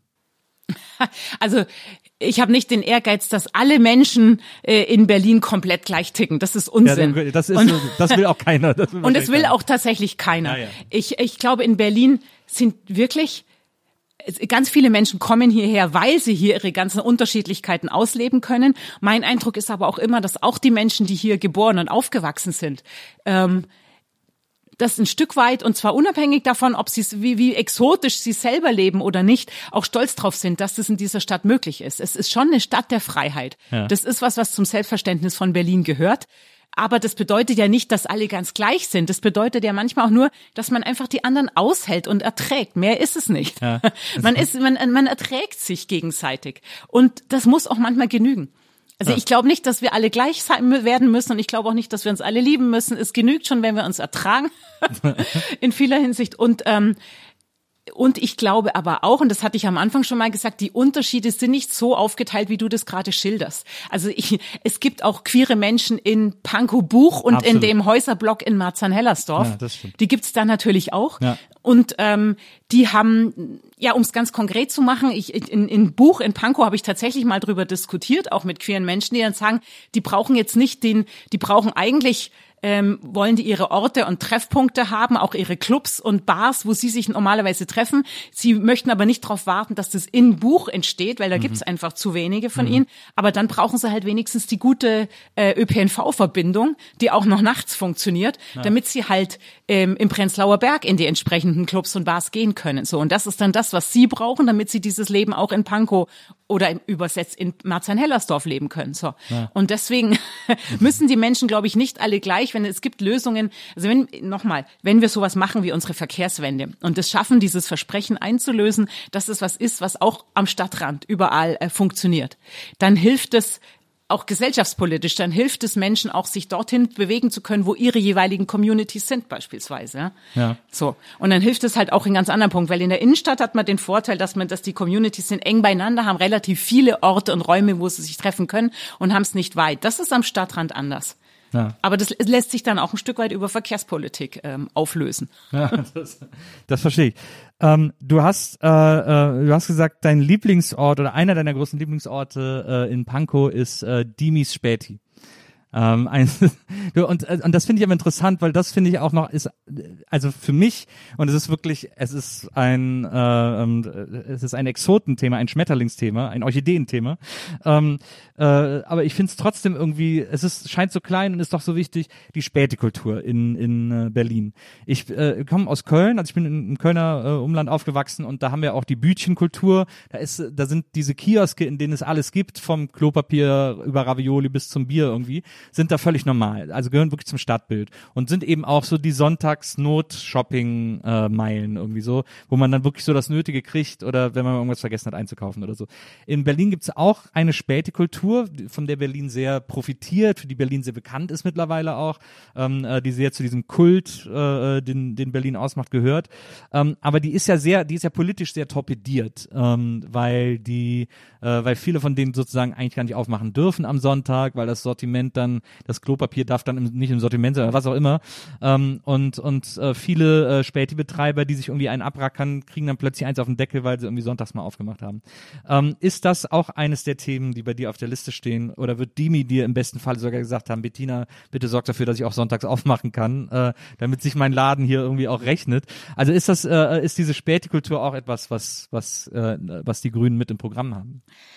Ich, Dimi Späti ist, ähm, ist hier in meinem Pankower Wahlkreis und ist in der, das ist wie oft außerhalb, außerhalb der direkten Innenstadt ist, das ist so ein Späti dann der soziale Treffpunkt. Mhm. Dimi Späti mag ich deswegen so gern, weil das ist der Ort, wo sich die Leute aus der Straße treffen, äh, ein Limo oder ein Bier miteinander trinken mhm. und sich treffen, wo natürlich Pakete abgeholt werden können und, und, und. Ja. Also es ist wirklich auch gerade für viele alte Menschen in der Straße ist die Anlaufstelle. Ja. Und das ist ganz oft so. Und ich würde aber nur an einem dir widersprechen. Ich finde, die Spätis sind nichts Exotisches und kein ähm, Orchideenthema, sondern das ist für ein bestimmtes ähm, für so für das Lebensgefühl in Berlin ähm, in, in vielen Teilen der Stadt ziemlich prägend ja. und gerade in den in den äh, in den am Stadtrand ähm, da gibt es natürlich nicht mehr so viele Spätis, aber da übernehmen die tatsächlich auch ein Stück weit eine Versorgungsfunktion. Mhm. Das Problem ist nur landespolitisch gibt es da Grenzen weil die Sonntagsöffnung ist etwas, das ist nicht nur Bundespolitik, sondern das ist schon verfassungsgerichtlich durchgeklagt. Ja. Da ist nicht mehr, also da ist tatsächlich, da bräuchte es eine, eine Verfassungsänderung. Ist auch wieder, dafür. steckt auch wieder die Kirche mit äh, unter anderem mit dahinter. Das ist ein das ist ein ähm, Thema, das man also nicht alleine im Land auflösen kann. Ja. Was man machen kann in Berlin, ist ähm, klarzustellen, welches Sortiment okay ist und welches Sortiment nicht okay ist. Also auch hier wieder landespolitische Möglichkeiten einfach auszuschöpfen. Ja. Dann können sich die Spätis nämlich entscheiden. Sie müssen ihr Sortiment drauf einrichten, aber dann, wenn sie ein eindeutig auf Touristen eingerichtetes Sortiment haben, dürfen sie öffnen und, und, und. Ja. Da kann man sie, glaube ich, noch besser unterstützen. Und dann ähm, gibt natürlich, und das gilt auch für Dimis Späti, noch ein paar andere Probleme. Die haben jetzt nicht nur mit der Sonntagsöffnung zu tun. Natürlich Stichwort Gewerbemieten. Mhm. Natürlich wäre auch Dimi damit gehol äh, geholfen, wenn wir es schaffen würden, die Gewerbemieten wieder zu drücken. So. Ja. Und insofern würde ich sagen, ja, äh, Spätis gehören für uns dazu, weil sie so ein Lebensgefühl sind und weil sie auch so eine so eine soziale und Versorgungsfunktion ähm, natürlich haben und weil Berlin ähm, immer eine Stadt sein wird, die eben auch nachts lebendig ist und da gehören die einfach dazu. Ja. So, Punkt. Ja. Ist aber ja auch, ich meine, wenn wenn du dann sagst, dann kann man ja, äh, dann kann man so Verordnungen schaffen, dass sie sozusagen mit einem touristischen äh, Sortiment ähm, äh, öffnen dürfen oder so. Das ist ja dann auch Auslegungssache. Also ein Tourist braucht ja auch Klopapier. Und Ravioli ist ja auch für Touristen wichtig. Man kann ja Berlin Ravioli draufschreiben. Dann ist es äh, explizit äh, touristisches äh, Sortiment, das sie dann da haben. Irgendwie so. Jetzt sind wir in der Niederung der sehr konkreten ja, Politik. Ja, da musst du dich als Bürgermeisterin nicht mehr drum kümmern. Es gibt, naja, doch unter Umständen. Ich kann dir gerne die Liste schicken, die es dafür bereits gibt. Ah, ja. Was es vielleicht nicht gibt, ist eine, ist eine kluge Beratung der Späti, sich auf den Weg zu machen. Und dann agieren die Ordnungs, äh, die zuständigen Ordnungsstadträte in den Bezirken relativ unterschiedlich. Ja. Und das ist eine Sache, die man angehen kann. Das mhm. ist wieder so ein Ding wie alle an einen Tisch und drüber sprechen, was geht und was nicht geht. Wobei, ähm, wir haben auch AfD-Stadträte, ja. ähm, die zuständig sind und die haben zum Teil auch offensichtlich Spätis auf dem Kieker. Das ist schon mein Eindruck. Also, stimmt, ja, die nützen ihr Ermessen dann eben leider nicht, äh, nicht zugunsten von Spätis. Ja. ähm, jetzt äh, nehmen wir an, äh, 26. September, äh, abends 18 Uhr, äh, Wahllokale haben geschlossen, Hochrechnungen gehen raus. Ähm, äh, am 27. Äh, wachst du auf und es heißt, die neue Bürgermeisterin von Berlin ist äh, Bettina Jarasch. Ähm, was wird kurz, äh, wenn du dir das schon vorgestellt hast, was glaubst du oder was hast du gedacht, wäre das Erste, was du, wirklich das allererste, was du als neue Bürgermeisterin von Berlin machen willst? Als allererste und noch bevor ich das Amt antrete, denen danken, die diese Zeit mit mir durchgestanden haben. So. und das ist wie immer, das ist, ähm, das ist, sind die Menschen in meinem privaten Umfeld ja. und ähm, das sind die ganzen Leute, die jetzt mit mir aus meiner Partei, aus meinem Team, ähm, die jetzt mit mir unterwegs sind. Das ist der erste Punkt. Dann die Menschen, die mich gewählt haben. Das allererste ist, ist Dank, ähm, weil das ist schon das ist schon Wahnsinn, wenn einem so was, wenn, wenn das, dass es jetzt so viele Menschen gibt, die das gemeinsam mit mir angehen, weil sie einfach Hoffnung haben, dass sich dann wirklich was ändert. Mhm. Ähm, und auch Menschen, die, die mir so eine Aufgabe anvertrauen wollen. Und dafür bin ich tatsächlich dankbar. Ja. Und gleichzeitig habe ich Respekt davor. Und das heißt, das Zweite, was ich tun werde, ist einmal sehr tief durchatmen. und uns dann angehen. Ja, scheint mir, scheint mir eine gute Reihenfolge. Ähm, ist es eigentlich jetzt, äh, um, um das mal noch so zum Ende zu fragen, ähm, ich habe ja, ich habe ja auch damit angefangen. Ich habe ja auch am Anfang gefragt: Ist das jetzt? Äh, äh, bist du schon im vollen Wahlkampfmodus? Gibt es so Momente, wo du irgendwie, äh, wo du denkst so, ah, ich, wann hört es endlich auf, dass ich immer das Gleiche erzählen muss oder dass ich immer die gleichen Fragen gestellt bekomme oder so? Gibt es irgendwie so, weil ich, also ich stelle mir das einfach so vor, wenn man als Bürgermeisterin für die für die größte Großstadt Deutschlands irgendwie antritt äh, und da natürlich ohne Ende Interviews gibt und so weiter und so auch immer missverstanden wird. Es gab jetzt gerade äh, auch diese diese Geschichte, an der sich die Konservativen wieder so wunderbar aufhängen, äh, völlig sinnlos äh, äh, mit deiner Entschuldigung, äh, äh weil du irgendwie eine Kindheitserinnerung äh, erzählt hast und gesagt hast hast, du hast dann Begriff benutzt, der für manche verletzend ist und deswegen möchte ich den nicht mehr benutzen. Es wurde dann ganz transparent auch in diesem Video gezeigt und die konservativen Kommentatoren und so weiter regen sich auf, so, äh, äh, Zensur, jetzt zensieren sie schon selber und so, bla bla. Also so ein totaler Kokolores, muss man einfach sagen. Ähm, gibt's so eine, gibt's so, ein, gibt's so Momente der Ruhe, wo du denkst, ah, ist auch schön, wenn das dann alles wieder vorbei ist, dieser ganze Zirkus. also erstens ähm, zu dem, was du gerade angesprochen hast. Ähm, ich entschuldige mich nicht für meine Kindheitserinnerungen. Ja, das ist nee, klar. klar. Das ja, muss ja. man auch mal klar sagen. Meine Kindheitserinnerungen habe ich und die sind gut so. Und die haben mich geprägt. Das ist, das ist überhaupt nicht der Punkt. Sondern wenn ich merke, also wie soll ich sagen, ich finde nicht, dass es ein Zeichen der Stärke ist, darauf zu bestehen, dass man etwas äh, immer wieder tun darf, was man als einen Fehler erkannt hat. Absolut. So, sondern absolut. Stärke besteht eigentlich drin, Fehler zu machen und in aller Ruhe zu sagen, okay, danke, ich ja. lerne draus. Ja. Das ist die Art von Fehlerkultur, die ich insgesamt auch in dieser Stadt haben möchte. Ja. Und ähm, wenn ich und, und Stichwort Fehler, wenn ich erkenne, dass ein Wort, das ich benutze, andere Menschen konkret verletzt, und ich habe inzwischen mit Leuten gesprochen, die das tatsächlich konkret verletzt, weil weil sie damit gemeint sind sozusagen. Äh, ähm, und es mit ihrem Leben was macht und es sie tatsächlich verletzt, ähm, dann kostet es mich doch nichts, auf dieses Wort zu verzichten. Damit verzichte ich weder auf meine Kindheitserinnerung noch auf sonst irgendwas. Ich benutze einfach nur ein Wort nicht mehr, weil jemand anderer mir gesagt hat, du, ähm, für mich ist es doof, wenn du dieses Wort benutzt. Okay, die ja. deutsche Sprache ist zum Glück reich genug. Ja. ich finde auch andere Möglichkeiten, mich auszudrücken. Das ist doch kein Problem. Ja, das habe ich auch nicht so. kapiert, dass da ein Problem was gemacht wurde. So. Völlig wirr. Und ähm, das dazu. Ja. Und ähm, ansonsten Pff, nö, bis jetzt, bis jetzt muss ich sagen, ähm, klar, es gibt, es gibt jeden Abend eine Situation, wo ich froh bin, wenn ich, wenn ich mein Handy einfach ausschalten kann und sagen ja. kann, so, und jetzt ist auch ein bisschen Zeit zum Durchatmen und fürs Privatleben. Das ja. erlebe ich auch jetzt schon jeden, jeden Abend. Aber bis jetzt ist es schon so, dass ich jeden Morgen aufstehe und eigentlich, eigentlich mich freue auf, auf das, was der Tag wieder bringen wird. Also ich habe noch genug Energie und ich finde auch nicht, dass es so viel Wiederholungen gibt, sondern es gibt, ähm, Nee. ähm, es gibt, das ist immer alles, diese ganzen Gespräche und Debatten sind ja auch immer eine Chance, was voranzubringen. Und diese Chancen nütze ich. Ja. Toll. Also äh, Bettina, vielen, vielen Dank, dass du äh, heute bei mir warst. Ich wünsche dir allen Erfolg der Welt, äh, äh, dass du das, äh, dass du das gewuppt kriegst und dass wir dich irgendwie dann als Bürgermeisterin äh, ab September haben. Ähm, also alles Gute, vielen, vielen Dank ähm, und äh, äh, gib alles. Also machst du ja sowieso, aber äh, das mache ich. Danke dir. an dieser Stelle noch danke an Wenzel, der war heute unser Producer und äh, an euch zu Hause vielen Dank fürs Zuhören. Ähm, bis zum nächsten Mal. Macht's gut. Tschüss.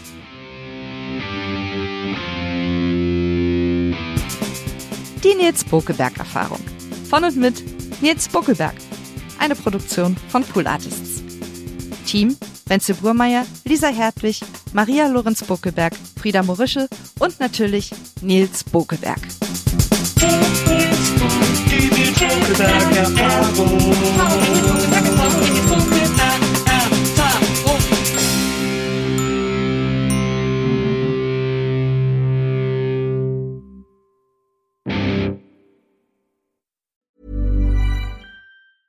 Hey, it's Paige DeSorbo from Giggly Squad. High quality fashion without the price tag. Say hello to Quince. I'm snagging high-end essentials like cozy cashmere sweaters, sleek leather jackets, fine jewelry, and so much more. With Quince being 50 to 80% less than similar brands. And they partner with factories that prioritize safe, ethical, and responsible manufacturing. I love that. Luxury quality within reach. Go to quince.com slash style to get free shipping and 365 day returns on your next order. Quince.com slash style. Planning for your next trip? Elevate your travel style with Quince. Quince has all the jet setting essentials you'll want for your next getaway, like European linen, premium luggage options, buttery soft Italian leather bags, and so much more. And is all priced at 50 to 80% less than similar brands. Plus, Quince only works with factories that use safe and ethical manufacturing practices. Pack your bags with high-quality essentials you'll be wearing for vacations to come with Quince. Go to quince.com slash pack for free shipping and 365-day returns.